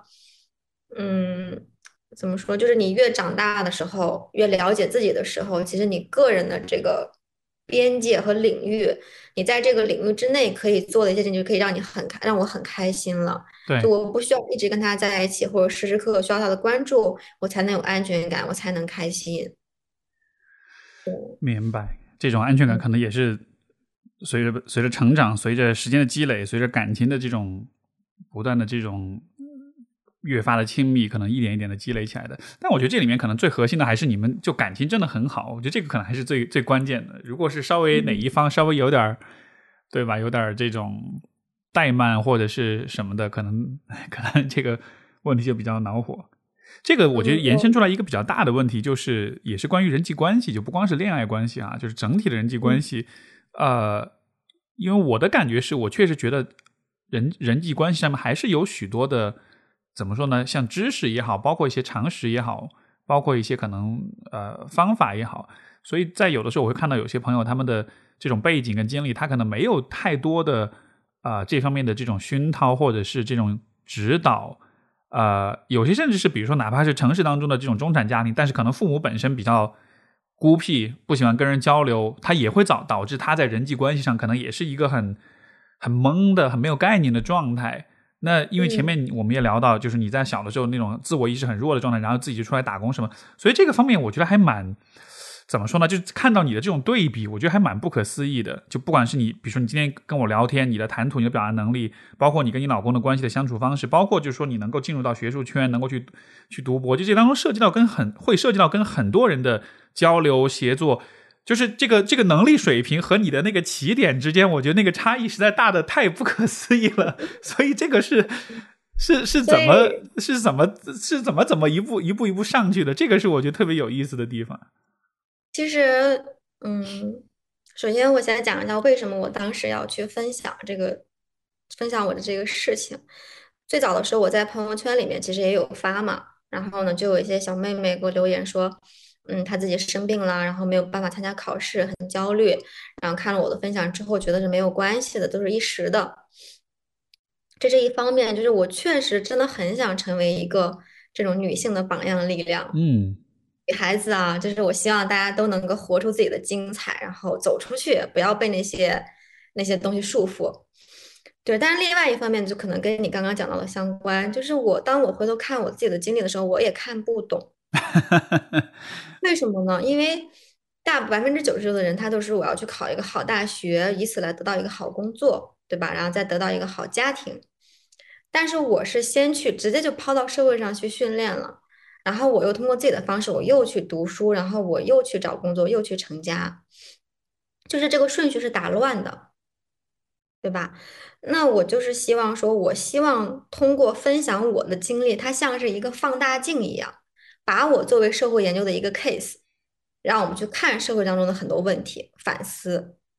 就比如你刚刚讲的，说我为什么能够从那样一个在工厂里面打工，天天被厂长骂的一个小女孩，然后到现在我可以跟很多不同的圈子里面的人去流利的去应付，去去交流。一方面是因为可能真的这种表达能力有一部分是天生的吧，另外一部分的话就是我的职业，因为我你看啊，我从二零一一年我当客服，我说的就是考验的就是沟通能力。对，因为过来投诉的每一个客户，他们都非常的暴躁，说我东西丢了怎么办？然后后面那份工作之后呢，我又去做了猎头啊，呃，你知道猎头 就是。然后猎头接触到的那些人就都是这种高端人士，人家才去猎他嘛。那然后也非常考验你这个怎么去跟别人去交流，让别人信任你，然后呢让别人去签你想让他去签的那家公司。对，就是整个就是我成年早期，可能十八九岁的时候就在这种圈子里面就已经才一个十九岁的小姑娘就去接触那种四十岁左右的那种大建筑师，你知道吧？然后跟他们去聊天，就是你可能某些地方都需要去装成熟，装老成。对，就所以我说我的沟通能力或者表达，我觉得就是是在社会当中去工作当中去学会了。嗯，有一种被被被被有点像是被逼迫出来的哈。你到那个阶段，你不得不那样做，因为那个时候你是在为自己的生存而工作的。这是对啊。另外一方面就是你必须要给予回应啊。客户来了，你你不能说哎呀，我才十九岁，我不懂你在说什么呀？是，对吧？而且。我不知道这个里面会不会有这样一个层面，就是十八九岁，其实人还是处在一个比较年轻、比较初生牛犊不怕虎的阶段。这个阶段其实对于犯错这件事情，可能是不会有那么强的那种担忧的。就相比于，比如说你到了二十七八、三十岁，这个时候你要去做一个你不擅长的事儿，可能心理负担就比较重。但是你可能十八九岁的时候，那时候反而很多事儿是无所谓的，会有对对，你讲的特别对，我觉得就是说。我在，因为在学校里面给你的犯错空间不大，你必须要要考过这个，修完那个学分。但在社会里面的时候，对于当时的我来讲，没有什么不能犯错的，我想干什么就干什么。所以很多人他会质疑说，我怎么能够频繁的那么频繁的去换工作啊？然后我前面还在当客服，后面就去当猎头了。我也不知道，我就是找工作在五八同城上，我就打电话说，哎，你们需要招人吗？我能不能去试一下？然后人家就说，那行，那你来吧。就在那个时期的话，就是疯狂的去尝试吧，然后也不怕犯错。甚至讲一个，就是好像是二零一五年那会儿，我应该 嗯二十出头吧。当时我是去一个，现在那家公司已经在上市了，在美国上市，然后非常大的一个这种金融公司。然后我当时去面试嘛，我前面还在做什么行政助理，然后后面一脚踏到了互联网产品经理，因为你知道，就赶上了互联网这个浪潮。然后很多人就在这一点上非常质疑说啊，怎么可能？怎么可能呢？但当时我就是也就是去面试嘛，然后我就一顿瞎白后，我就是 当时我就面试产品助理，然后就说那个面试的人就问我你最近在看什么书呀？我就说我最近在看《佣兵天下》，是一个网络小说，叫说不得大师写的。然后他说他我还跟他说我说里面有一段话我印象很深刻，他说人生有三大支柱嘛，你的这个家人、爱人和朋友。我就跟他讲这些，然后那个人可能就觉得还挺有意思的，你就来试试吧。但是那份工作我也没有过试用期，为什么呢？因为我之前做的工作都是不需要加班的，都是这种早九晚五啊，非常稳定，不需要任何多余的努力了。嗯。然后我当我进了互联网公司之后，加班非常狠，每天都可能要九点、十点、十一点才下班。我当时就非常生气，我就跟我那个领导我就说，我说。你让我这样加班可以，但是你要是不给我过试用期是会有后果的。然后果然就没有过试用期啊。对，就是这种，就是你太小了，你也不懂得说我要怎么去言行嘛。嗯，反正我就按照我自己的风格，我就随便的去去弄。你今天还是这样的风格吗？这种无惧，这种。甚至甚至有的时候会有一看上去有一点点，在旁人眼里可能有点点鲁莽或者什么，但是在你的角度，我理解你这个。但你今天你的这种特质，你觉得还在吗？在呀，嗯，对啊，我有时候，因为我这个人，我就始终相信说，没有人是完美的。我希望大家也这样觉得，就是我肯定不是一个完美的人，我有很多缺点，很多问题。然后我，但是我并不怕把这些东西展示给给别人。我的鲁莽也好，或者说我的这种某些这个政治不正确的这种判断也好，对吧？那我就是这样的一个人啊，而且我现在就是说，以前会很掩饰自己吧，因为怕大家不喜欢我，但是现在的话，我觉得可能被别人喜欢没有那么重要，嗯，但其实很多人他还是他们并并不了解我的。就比如说澎湃报道了我那个新闻之后，然后我有一个跟我博士一起上学的同学，他联系了我，他给我道歉。其实我对他没有太大的印象啊，只知道他不怎么爱说话。他给我道歉，他就说之前上课的时候，因为我总是很积极回答老师问题嘛，很喜欢跟老师互动，因为我不喜欢让这个课堂上很沉默，老师也很辛苦嘛，就给一些回应。然后他就说，他那会儿就想说，哎呀。怎么会有这么快乐的 PhD 啊？一定是泡在糖罐子里长大的。对呀，然后后来他看到我那个报，我没有跟他说他自己看见了，然后他说，他说哇，他自己内心真的戏好多啊，觉得自己是小镇做题家，然后很努力来到了香港读博，对，然后就在揣测我是怎么怎么样的一个人，然后他看了之后觉得哇，他宁愿相信这些东西不是真的，但他真的是真的，他就觉得很抱歉，我说没有关系。嗯，所以说，很多他不知道我这些事的人，他们接触到的我，可能就是真的是一个非常自信、强大，然后阳光的一个个性。他们看不到我的其他的面。是，就就这一切形成，它背后其实是经历了很多很多的事情才这样子的。但是大家今天这个会不会也是？你看我们前面聊到，就是现在的怎么说呢？就你的这个生命人生路径，其实算是非常。非主流的，因为一开始先是工作，这个顺序打乱了，然后又再去读书，然后再就是现在普遍的人们的这个人生路径还是就读书读书读书，然后读到二二十五六、二十七八，然后读了个硕博，然后出来工作。但就是前面整个那个生命的体验是非常单一的。但是这样子的话，就好像是因为我看到你，我就觉得，比如前面讲到你的那种自由也好，那种打引号的莽撞也好，其实是得益于你有那样一段。呃，很特殊、很特殊的一段打工的经历，然后这个经历让你不得不去闯，不得不去做尝试各种事情，然后不得不就是啊呃冒很多险，包括比如说因为家庭的这种关注跟就几乎就断了，所以其实他一方面当然情感上是一种缺失，但另一方面他也给了你很大的自由，因为今天很多人他们心目中能做什么，应该做什么。对吧？这其实有很多是来自家庭的这种影响，会有很多的可以和不可以，有很多心理上的这种设限。但对你来说，就好像是你情感上是缺失，但是你同时心理上你也没有什么设限，然后再加上你自己出去走社会，所以就好像是反而像是很幸运的拥有了这样一种几乎是无限的这种自由。而这种自由当中，你把自己的一些思路去实践了之后，所以这样这个情况下建立起来那个自信，它就不是一个。纯粹靠跟别人比较建立起来的自信，它更多的是一个我验我的人生经历验证了我的思路就是对的，然后你就你的这个自信，我觉得可能就是一个很是一个很坚韧的、很难以被动摇的一种自信了。是的，非常连续、非常稳定、非常强大。就是你刚刚说到关于家庭嘛，真的就是我身边的朋友也有啊，比如他家里面他希望让我朋友给他弟弟买房子。或者说是希望家里面希望他赶紧结婚生孩子，对吧？或者希望他考公务员，就是家庭。我觉得家庭的力量真的非常的大。所以当时我跟我的一个远房亲戚，就我的表姐，我们我表姐就说说，也许某种意义上就真的老天帮我切割了。可能有点没有良心哈，也有点不应该这样说，但确实是这样。就是如果说我爸仍在世，然后我继母仍然在的话，他们对我的控制是非常强的。因为你当时你并不知道什么是你想要的东西，所以他们说什么就是什么。所以我现在可能大大概率是在农村，然后结婚了，然后生了好几个孩子，就这样了。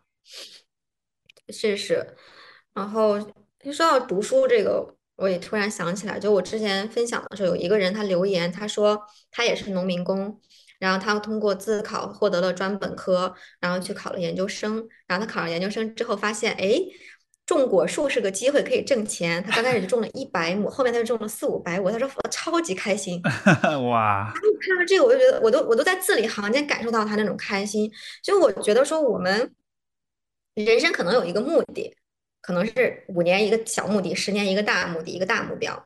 那我们要想想，说我为了实现这个目标，我需要做什么？读书它可能真的就是其中之一的一个，呃，怎么说呢？一个呃选择，对吧？它可能是你打游戏里面的一个装备，读书是你其中的一件。那他有很多其他的方式能够去实现，比如说我刚刚说的那名农民工朋友，他的目的就是挣钱。他挣不到钱的时候，他就先去读书吧，想看能不能挣到钱。结果他读书了之后，他能挣到钱了，他非常开心，对吧？那真的，我觉得现在那么多人就是考研、考博、考公，好像就是这个蜂拥的往一个方向去走的小蚂蚁，大家都在盲目的去走。但是你想想，我为什么要在这儿？是，我觉得想清楚这个，可能是真的很有意义吧。可能很多人是把方法当成结果了。就考研、读书，包括考公，它可能是一个方法，你但是那个目、那个目的、那个目标还是你自己来定的。对呀，对呀，你的目的如果说是你想成为世界五百强的 CEO，OK，那你可能确实需要去读点书，对吧？或者那你也可以不读书，你下海经商呗，你就从卖卖柠檬水开始。嗯，如果说你的人生说你想成为一个大明星，那你可能早点去跑龙套比较好。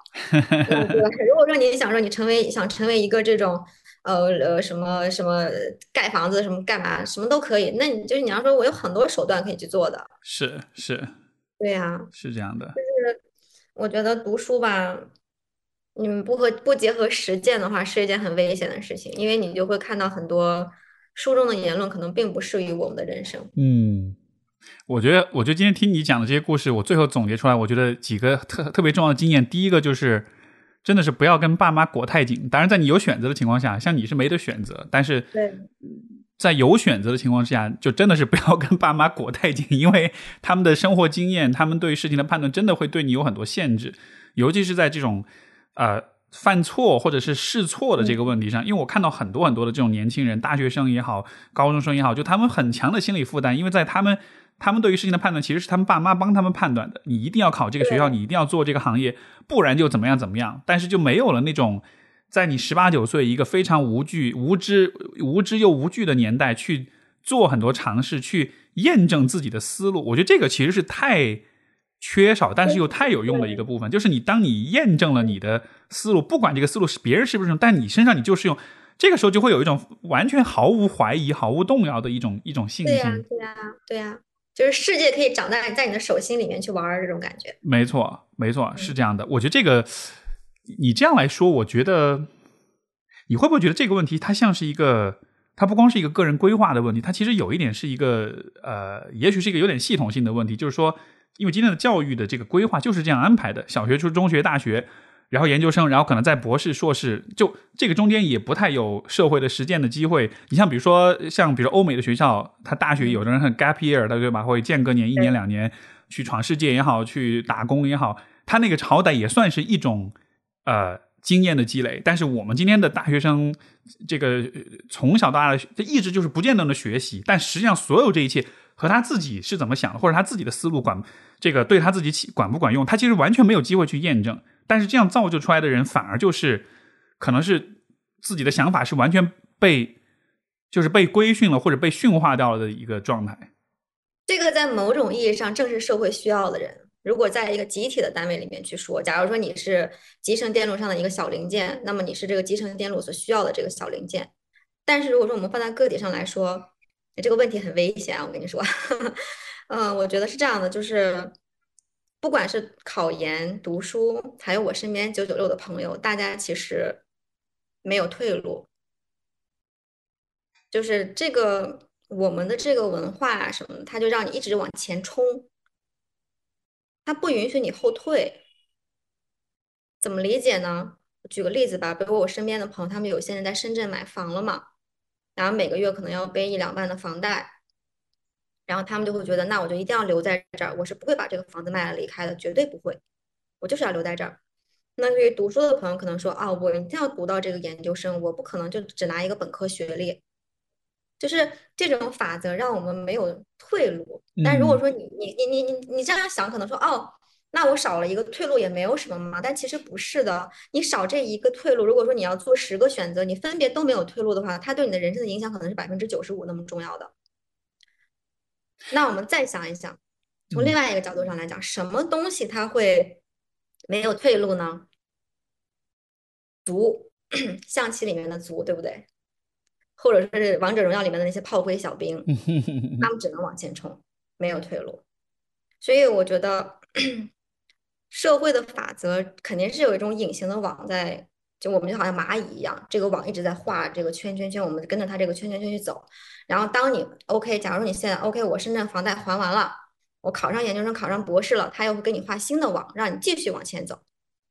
所以说，我觉得一定要有这种意识吧，就是说个人意识和集体意识。集体意识中那些东西我没有办法控制的，这个社会的浪潮想往哪发展，我们也没有办法去改变。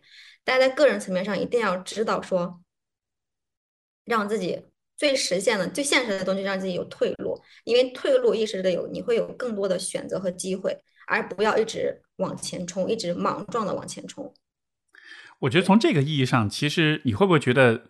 退路这件事情，在你就是关于退路的这个规则哈，因为你刚才说啊，我们是没有退路，必须往前冲，就这个好像是一个大家默认的规则，但是在你身上反而就好像是这个规则压根不适用，因为如果要说退路的话，十三岁辍学了，这个时候哪还有什么？那那就就别想更多的了，对吧？就好像是如果一个人没有可，你看今天比如说一个人没有考上好大学，那就算了呗，那他就已经他就已经把未来的这个可能性只限制在一个固定的方向里面了，由。这一次这个失败所定义的一个方向，但对你来说就好像是你出去辍学、出去打工也好，或者怎就好像每一个选择、每一个节点，它并没有完全决定未来的你的方向，你始终都是在给自己不同的可能性。你你理解我意思吗？就你始终没有给自己设定一个特别死的方向，还是很开放的对未来。就像《孙子兵法》里面讲的是以退为进嘛，对吧？所以我讲的退，并不是说你到那儿你停了，你蹲下躺着睡着了。我举个例子吧，其实我们之前是在深圳的嘛，然后我们在深圳最高峰的时候，房价最疯狂的时候，把深圳的那个非常小的房子给卖掉了。很多人在那个时候会觉得说，哇，深圳的房价这么高，一定非常有前景，我要买，我要留下来。但我跟他，我们当时觉得这个房价哇这么高，OK 可以了，我我想我把它卖了，我套现一点钱，我来广州买个大房子住不好吗？嗯。正是因为我们当时把广州的房子卖掉了，哎，不，深圳的房子卖掉了，我们退了。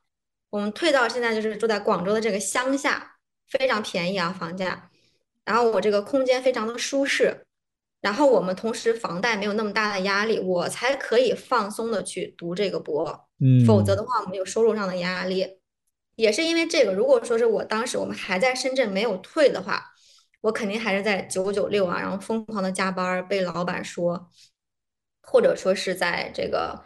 呃，就是就是每天就打工了，还有就是说是可能，因为我们在深圳买的那个房子，真的就是连阳光都没有啊，是在走廊上的一个房间。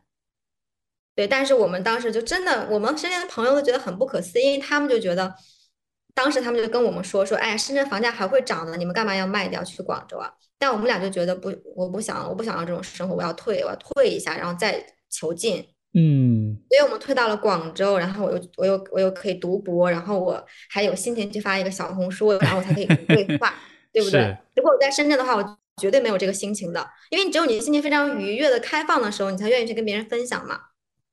是的，所以这是我想讲的东西，就是你表面上来看，短期来看，你可能是退了，比如说考研没考上，OK，我退到这儿了。但如果你从你的人生长期去看的话，它真的是退吗？不一定啊。嗯，也许你就找到了更好的方向呢，对吧？你你说这个我特别有共鸣，而且啊，我我觉得如果我们联系到可能比如说更大的一种时代的背景来说，其实你看过去三十年，对吧？改革开放四十年，三十多年。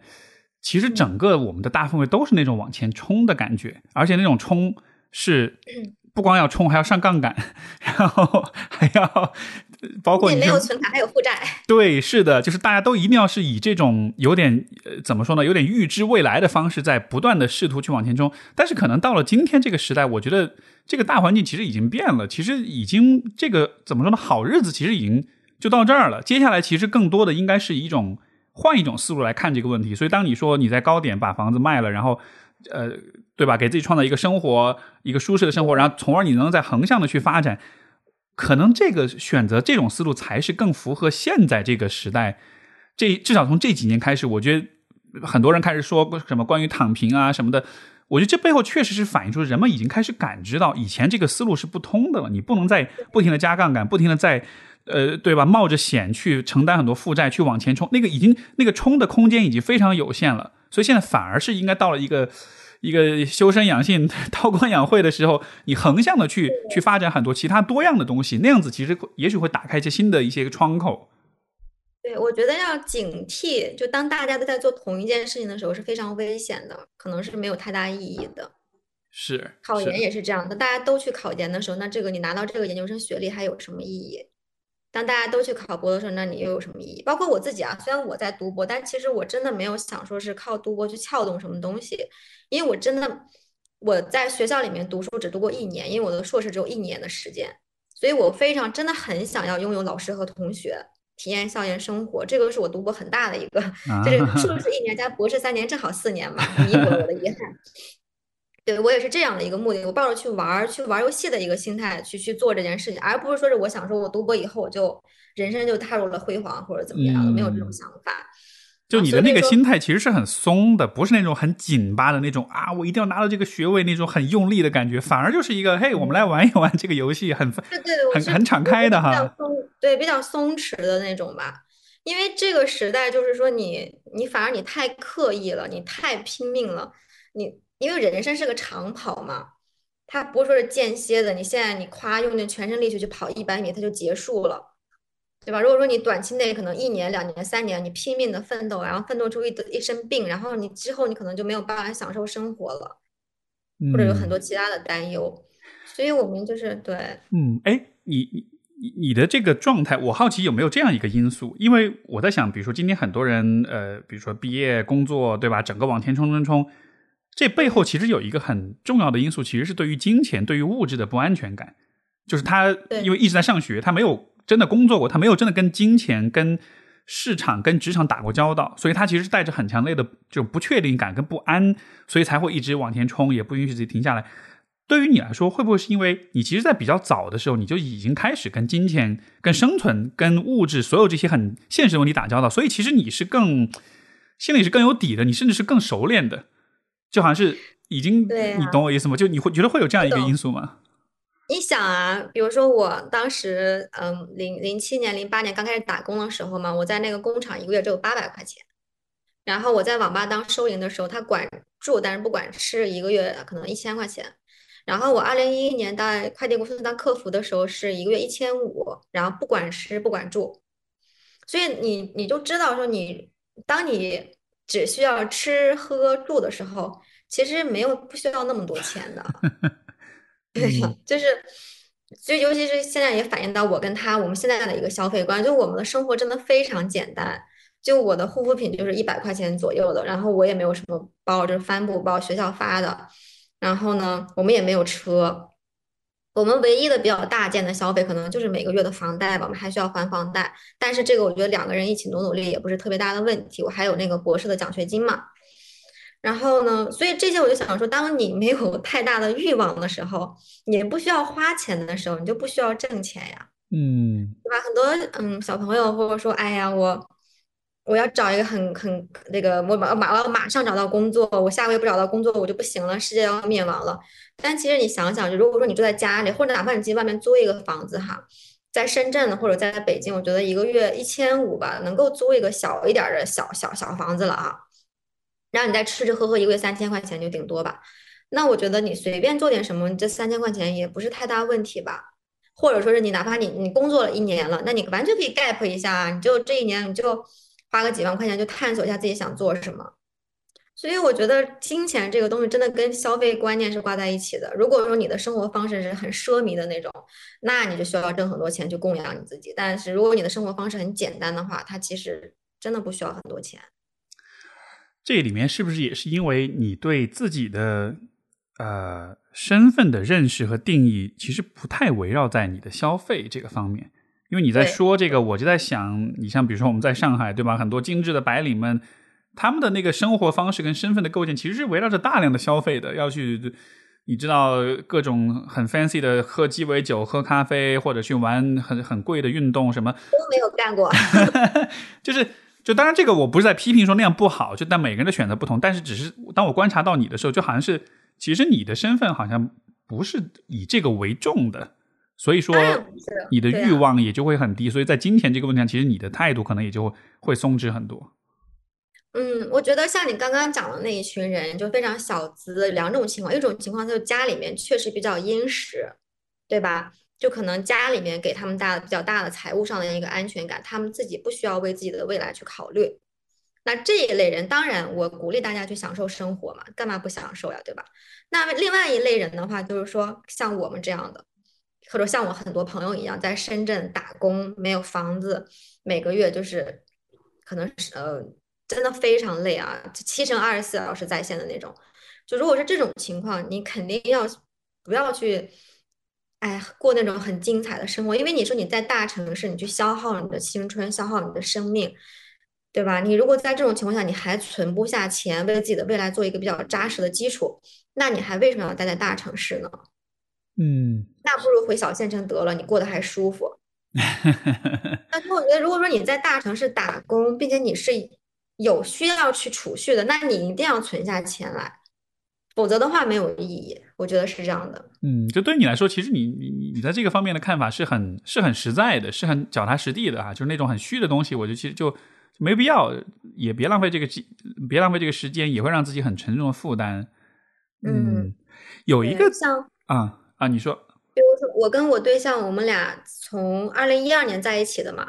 二零一二年的时候，在北京，我就拿那个北京银行的存折，那会儿还是存折呢，每个月就存两三百块钱，但是我们也在存。嗯，这样就是因为你就知道说，你家里面也没有办法给太大的安全感，然后自己要为自己的将来做打算，然后每天那么辛苦，我肯定想去留下一些东西啊。那我都把它花了，我还有什么意义呢？我的青春，我的时间白搭进去了。对，是是这样的，嗯，纵观现在为止整个人生的这个历程，你觉得你最低谷的时候是什么时候？嗯，我的人生一直是在向上走的。嗯，我觉得最低谷的还是继母和父亲还在的那个时候吧。啊，嗯，最不自由、最受限的时候啊。不是说自由这个东西，是精神上的。就就比如说，我我我脑海中老会回想起那个片段，就是我们家住的平房嘛，然后院子里有非常多马和马粪，然后呢，旁边也会有很多没租出去的房子。周六日不上学的时候，如果他们在家的话，我就会在那个空房子里面就蹲着，也没有板凳，就空的嘛，或者在地上坐着，或者拿个砖坐着，坐一整天。就把自己关在那个小空房间里面，就什么也不做，就只是坐在那儿幻想呀，幻想，对，就幻想我将来的生活。然后，对那个，就是我现在回忆起来，我觉得，嗯，挺挺挺难受的吧。就是最最基本的，对于一个孩子他需要的东西，我没有得到。是，对。关键你是怎么，即便经历了这一切，你也没有，也没有抑抑郁啊，也没有性格扭曲啊，也没有，因为你知道，其实这样的是不是？就是这样的经历，其实是很容易毁毁掉一个人的，或者扭扭曲一个人的。但是好像对于你来说，好像你是很难受，但好像 somehow 你扛住了。是的，我我也不太懂，但是我觉得是因为，就算我从小。没有得过太多爱，但是我爸他还是能给我一点零丁的爱的。嗯，就比如说，嗯，低谷嘛，那会儿我他们半夜睡觉的时候，在被窝里嘀嘀咕咕的说家里丢了一百块钱，然后怀疑是我偷的。哎，我半夜在被窝里就听见了，我特别生气。我起来我就拿了一张纸，写了三个字儿：我走了，不回来了。对，就写了三个字儿：我走了，我没拿。对啊。就半夜我就跑出去了，就走了好远哈。那会儿我真的打算不回去了，受够了，我再也不回去了。我都想好了，我说我要找个饭馆或者是理发馆，嗯，当学徒，然后让他收留我，祈求他们收留我。那是你几岁的时候？很小，肯定是十一二岁吧。就是特别会盘算，你知道吗？就盘算好了，然后我才知道，就是不走小道，我要走那种大马路，安全有路灯。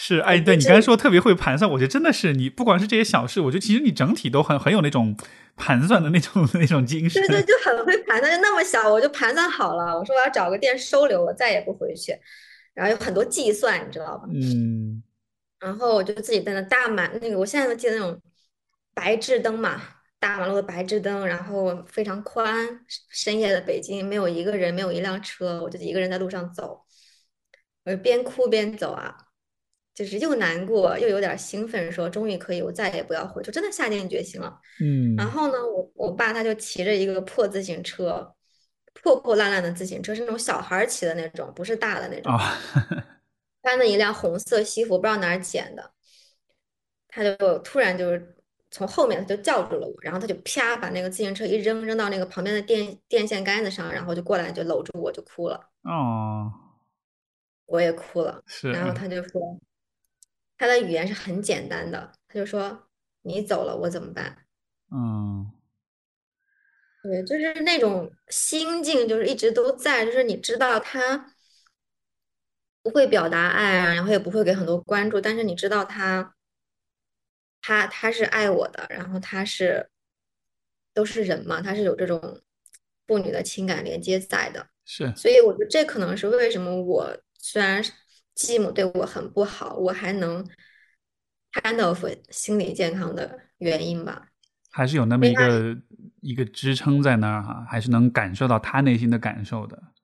对，另外一方面也很，就我自己想，是因为你从小就是你，我相信的东西，我看的东西都不是现实，我都是活在幻想里面。所以虽然说我经历了很多困难、很多苦，但是我的幻想是很美好的。那个幻想的力量就像是洗脑一样，反复的给自己洗脑，你知道吧？就洗成功了，嗯，洗到了今天。明白，明白。嗯，你你会经常想到你爸爸吗？最近会，是吧？因为，哎呀，我又说不上来，我就觉得他太可怜了。他就是他，他的生活也很简单，嗯，没有真的没有过过好日子啊，就是嗯。没有看过电影，飞机也没坐过，动车也没有坐过，然后可能火锅都没有吃过，就是我们吃的都是最简单的炒青菜，他倒点儿汤，倒点儿水就变成了汤，然后抽的叫什么威龙还是什么，就两块钱一包的烟，然后吧，他个儿也不高，就是吃了很多苦，是，然后可能作为孩子看见自己的父自己的父母从来没有过过好日子，这个可能是特别痛心的一件事儿。因为你说这个，我也想起，比如说像我爸，他也觉得他的爸爸也没有过过一天好日子，所以每次去给他给我爷爷扫墓的时候，他都特别难过。他就觉得，哎呀，我今天有这么好的生活，但可惜我都没有让你过上这种生活，然后就对没有办法分享。没办法分享。是，对，就是会想想起这些事情，就会觉得嗯有点惋惜，但是又不知道该怎么去说，因为这可能是相斥的吧，是一个悖论，就没有办法。如果他在的话，我就不是今天的我；如果他不在的话，我可能是我今天的我，但是我确实会很想他。是，对，而且时间越久，就还是那种情绪就会会上来，就觉得没有好好的去哭一场，然后没有好好的去挽留他，没有好好的跟他告别，就所有的这些东西都没有做，他就在我不懂事儿的时候就就突然就走了，一句话嗯都没有，就是对是。对说起来好像也是挺无奈的哈。那个时候呢，你确实也很很幼小，很很无知，然后也很很弱小，所以其实也没有办法去理解和承载这些事儿。但没是我有办法，我感觉可能，也许随着你不断的成长，也许到了某个阶段、某个时候，可能会有一个对的时候，让你觉得我好像准备好重新去看这一切了。包括我不知道最近，比如说你接受很多的采访啊、访谈啊，可能也会勾起很多的回忆，也许这也会让你可能是重新去想一些事情什么的，可能这都是一种某种契机，可能嗯，其实也没有接受很多，只接受了澎湃和北京青年报，还有就是跟你聊嘛，其啊他的都没有接。嗯，哎，我真的不知道，我觉得如果说有平行世界的话，希望他过得很好吧，就只能是这样。如果他现在在天上看着你的话，我觉得他会非常非常的惊喜、跟意外、跟为你感到骄傲，因为你你看，就显然就是你所成就的所有这一切，我觉得已经超过了所有人的预期，以至于就是像你的故事能够对吧，能够得到这么多人的共鸣跟认可，我觉得可能大家都是在你身上看到了一种很可贵的呃一种想象，就是你可以有那种幻想，但那个幻想真的是有可能实现的。今天我们今天在录这期播客，今天刚好是那个奥斯卡颁奖，我不知道你知不知道，杨紫琼就得了，对她，对，星全宇宙嘛，对对对，她得了那个最佳女主角。然后我觉得她的故事，某种意义上也跟你像是有一点这种。呃，一种一种相对应，就就真的是那种你得一直去努力，一直去想，哪怕一开始很不顺利，哪怕有很多年的不断的这种呃尝试，不断的挫折，不断的坚持，呃，很多的辛劳，很多的辛苦，但是就就好像是拥有那个念想，拥有那个画面，然后一直追着他走，然后无论如何也不放弃。我觉得这个真的是，虽然说起来好像是啊，很很鸡汤，很俗套什么。但是这个真的管用，它真的是能带带你去一个你没有想过的地方的。对，就现在就是我的，从十三岁到现在，大概十六七年了哦。走到我现在的这个位置，我身边的人已经不再是我当时那个那个那个阶段的人了。然后我看我身边的人，真的说是。没有像我这样过来的，就大家都是家里面比较好，然后去的都是很好的学校啊，然后家里面都很富足啊那种。然后我现在能在这儿，然后我觉得就是像你刚刚说的，你心里面有一个信念，然后你有非常稳定的东西去支持你，就你就朝着那个目标去，你不要听别人怎么说，因为很多人不知道自己在说什么，是他们也不知道自己在过什么样的生活，他们只是盲目的，别人说什么我就说什么。对，靠着自己那个心里的想法，然后就跟着他去走，就一定会成功的呀。虽然咱们都说，有时候努力可能没有用，要看大环境的一些幸运啊，对吧？或者是背景什么的，嗯，当然也可能有一些贵人相助。但是一个人的人生很长啊，你就算有效的寿命是四五十年吧，对吧？四五十年，难道不能赶上一回幸运，遇到一个贵人吗？我真的不信。嗯。是对吧？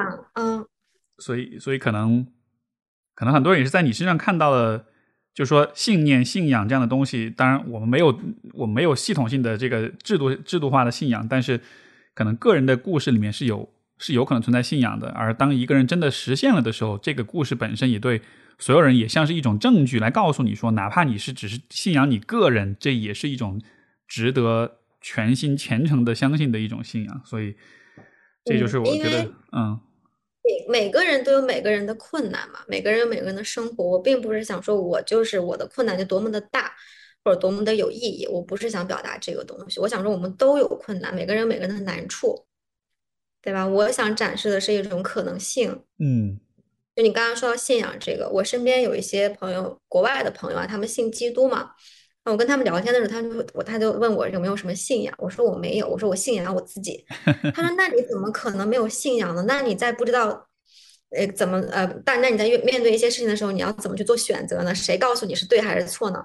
我说我自己告诉我自己是错还是对。他说 那你为什么觉得你是对的呢？我说我根据我过去的经验告诉我自己是对的呀，对吧？是，就这个道理。是，对啊。嗯。最后一个问题有一点好玩，就是如果如果是你来做我们播客的主播，你访谈你自己的话，你会问你自己一个什么问题？如果是我问的话，我可能会怎么看待我生母吧？这个是在我生命里缺席的人。哦，嗯，很有意思哎。你会怎么看待他的？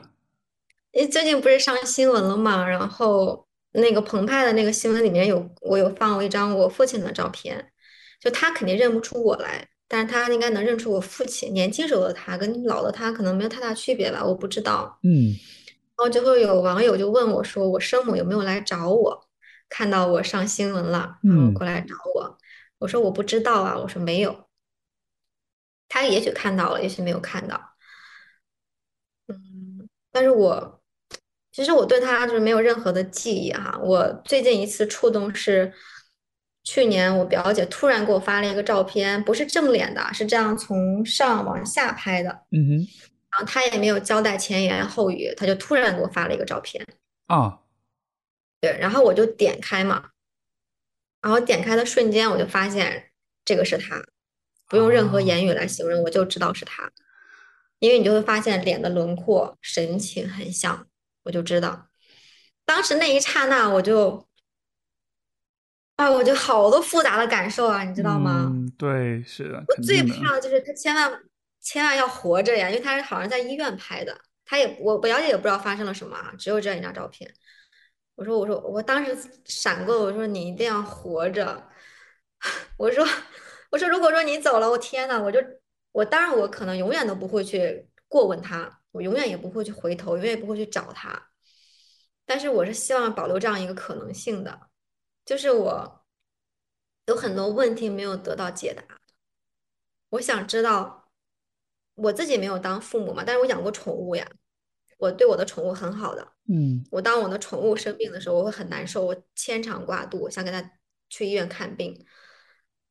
我要把我的宠物寄养在朋友家的时候，我都会很担心我朋友能不能照顾好。那作为一个母亲，生下了一个孩子，怎么可以做到不闻不问？而且他跟我父亲都是一个村儿的嘛。嗯，当时我父亲，你知道村儿里这种都算新闻了，是，那村民也都知道，那我跟着继母在一起，日子肯定不能好过呀。他肯定知道的，他都知道，但是呢，他从来从来从来都没有打听过我或者联系我，我不理解。作为人类，我不理解。哇，是的，好，这这是好复杂、好悲哀又好难以理解的一个一个局面。既难以理解，但同时又可以理解，为什么呢？因为社会上就是有很多这种迷惑行为嘛，你不能要求每个人都有一个正常的、常规的道德标准。嗯，那你会想象过，比如说有一天你跟他相见的时候会发生什么吗？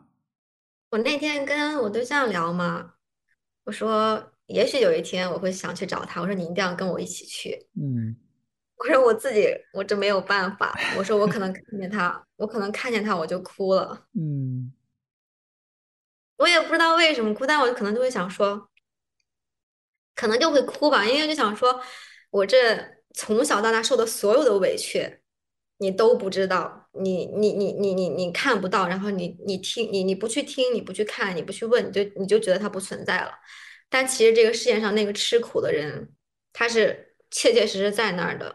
然后某些部分上来讲，这个痛苦是由你造成的。是，然后我对象就说：“你哭什么？该哭的人是他，该愧疚的人是他。”我说：“这个东西没有办法算的那么清楚，谁错谁对，谁该哭谁不该哭。”我就想象中就是这样，嗯其他的我想象不到。我觉得只是可能我看见他，我可能控制不住自己，就很会很难过。哇，我觉得今天我听了一个好，其实我也不知道用什么形容词来描述，但是这个故事真的是一个很了不起的故事。我也知道你接下来其实是打算把这些写成书，是有这样一个想法。是有这个想，哦，我刚刚我再补一下，就是我啊当时看到那个生母照片以后，因为当时我其实在比较重要的一个节点上对我的学习，但他那个就真的挺挺影响我情绪的。是吧？然后我就我们学校有那个叫 counselor 嘛，他也不是心理咨询，就 counselor，就负责解答学生的疑惑。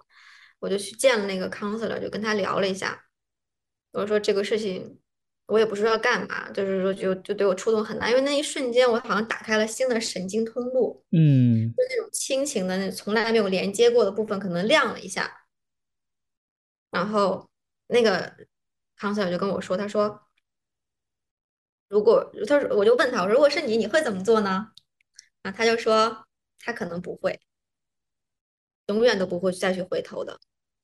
然后他说，如果我想去，他说我一定要做好一个很 open 的一个状态，否则的话可能会受到二次伤害。嗯，明白。你会吗？我想问问你。我刚才在听你说的时候，我就已经开始想象了。我觉得，我觉得我会，为什么？因为其实刚你也有讲，就是你说你有很多很多的委屈都没有被理解，没有被看见。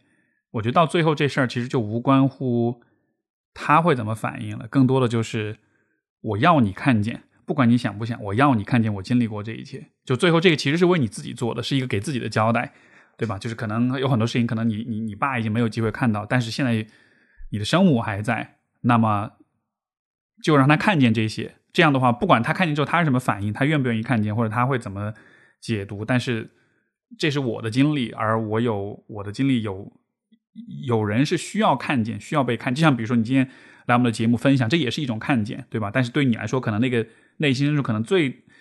最最刺痛的那个部分还是这个人，这个特定的女性，她没有看见，所以我我不知道吧，可能也许时间上需要做选择，看是什么时间比较合适，但是我始终是觉得这个可能才是真正最重要的事情。所以你的共情能力很高，我也我有跟我我有我有我一共有跟两个朋友说过这件事情，嗯，然后有一个朋友，我们俩说着说着就两个人开始哭了，他也开始哭，就开始啊，好难过呀。是，我另外一个朋友，他的安慰就很轻飘飘，他就说：“干嘛要去想他呀？你就别想他，你当他不存在呗，这有什么好想的？就这种人很多呀。”是，对。但是我就是当我这样去把我心里面觉得很难受的一个事情去跟他说，然后他他的回应并不是说我认为的那种重量的时候，他其实真的也是一种伤害。是，所以我也。就会想，就我现在肯定不会处理这个事情，可能十年五年，我真的闲的没事儿干的时候 去处理一下。嗯，但我会，我我其实也挺怕的，就是我很怕他说，就是你谁呀？你干嘛突然出现在我的生活里面？我不想看见你，嗯，我也不想听你说话，你就赶紧走吧，不要影响我的生活。你说这种结果你能承受吗？你不能问我，我不是你，因为确实像你说的，这个就是这种重量对你来说，可能只有你才能最真切的体会这种重量吧。所以我觉得任何旁人说的话，可能都是在一个相对比较轻飘的位置上。那就我觉得也许天，也许有一天会，就是我生活真的需要一些刺激物。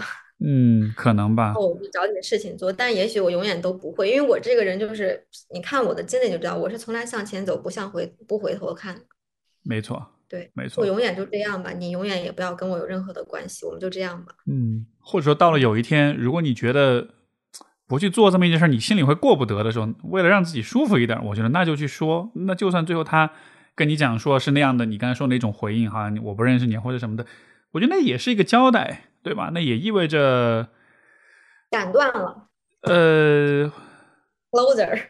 对，或者说，或者说，你会不会觉得，如果他真的是那样说的，就是啊，你们就是拒绝你这样的，那不意味着他没有看见。我我觉得那样子反倒意味着他看见了更多的东西，就是他看见了除了你有多么辛苦之外，他自己有多少的逃避，就他自己有多少需要去回避跟逃避的东西。你懂我意思吗？就是当一个人在对一个事情很回避的时候，恰恰是因为他看见了这个东西，他才去回避。他看见，但他不敢去面对，他才回避。所以我倒觉得，哪怕他是那样一个姿态，那也说明他自己心里面知道他有多少的错，有多少的罪，有多少的愧疚。好啊，可以啊，就就换了我，我会接受这个结果的。好吧，你就接下去，你这你下半辈子就继续这样逃避吧。但我至少知道你心里面是有这个事儿，你不是完全。忽视或者完全看不见的，确实，确实有可能是这样。但我自己，你说问我有没有什么期望吗？嗯，我理想中的答案，那肯定是说，哎呀，因为我我现在有自己的家庭啊，他们 我没有办法去联系你，没有办法去找你啊，我我没有办法让我的生活变得更复杂了，所以所以他也很愧疚，然后也觉得他也很，他也其实很想我，会挂念我的，等等。因为那会儿我看到那个照片是在他就是在应该是在医院的走廊上，然后我就我我也在想，我说当他在医院的走廊上很难受的时候，他会不会想起说还有我这样一个闺女在外面不知道在干嘛呢？是，没有办法知道的。嗯，就这样吧。好啊。嗯，好，特别特别感谢今儿你所有这一切的分享，然后我很期待你把之后的这个书写出来，我觉得这你的故事会。是一个会打动很多很多的一个故事，嗯，最后就是，如果大家想要更多的去关注你的动向，你是有小红书、社交媒体啊这些什么，愿意跟大家说说吗？对啊，我在我主要更新是在小红书，叫小小浮浪人。嗯，小小解释一下为什么？对我解释一下为什么叫浮浪人，因为浮浪它是宋朝的一个概念，就是宋朝是重农轻商嘛。他就把这些经商的叫做社会不稳定分子，叫做浮浪人，因为他们不像农民有根有地，所以说我们俩，我跟他的一个生活状态其实比较像是浮浪的一个状态，就像鸟儿一样迁徙。所以这个是为什么叫浮浪人。然后小小的话，因为我本身个头也很小嘛，我人也很小，所以说我就，然后我的名字跟小小有一点联系，所以我叫小小浮浪人。对，然后主要就是我会分享一些关于我自己的一些学习方法啊、时间管理，还有就是我自己的一些职场啊、过去的一些体验呀等等。嗯，如果感兴趣也可以去关注一下。对，好的，好的。虽然你说你是小小用小小描述你自己，但是我我觉得今天特别大一个感受就是，我觉得你活出了大大的生活，你把生活的是是把所有的可能性、所有的能量，嗯。所有的生命力，所有的那种，就真的是大大的生活。我觉得我不知道用什么其他的语言描述了，就这样一个感觉。我觉得对你非常的钦佩，我也特别特别感谢你分享这些故事。我也希望听众们听到你的故事之后，能有一些信心，能有一些勇气。对，对我真的希望身边的每一个人都能活得很多元，很有活力，很精彩，很丰富。不要痛苦，不要麻木，不要机械。嗯，对，好的。那么我们今天就到这儿。好呀，谢谢小小，聊得很开心。好的，感谢各位收听，我们就下次再见，拜拜。拜拜。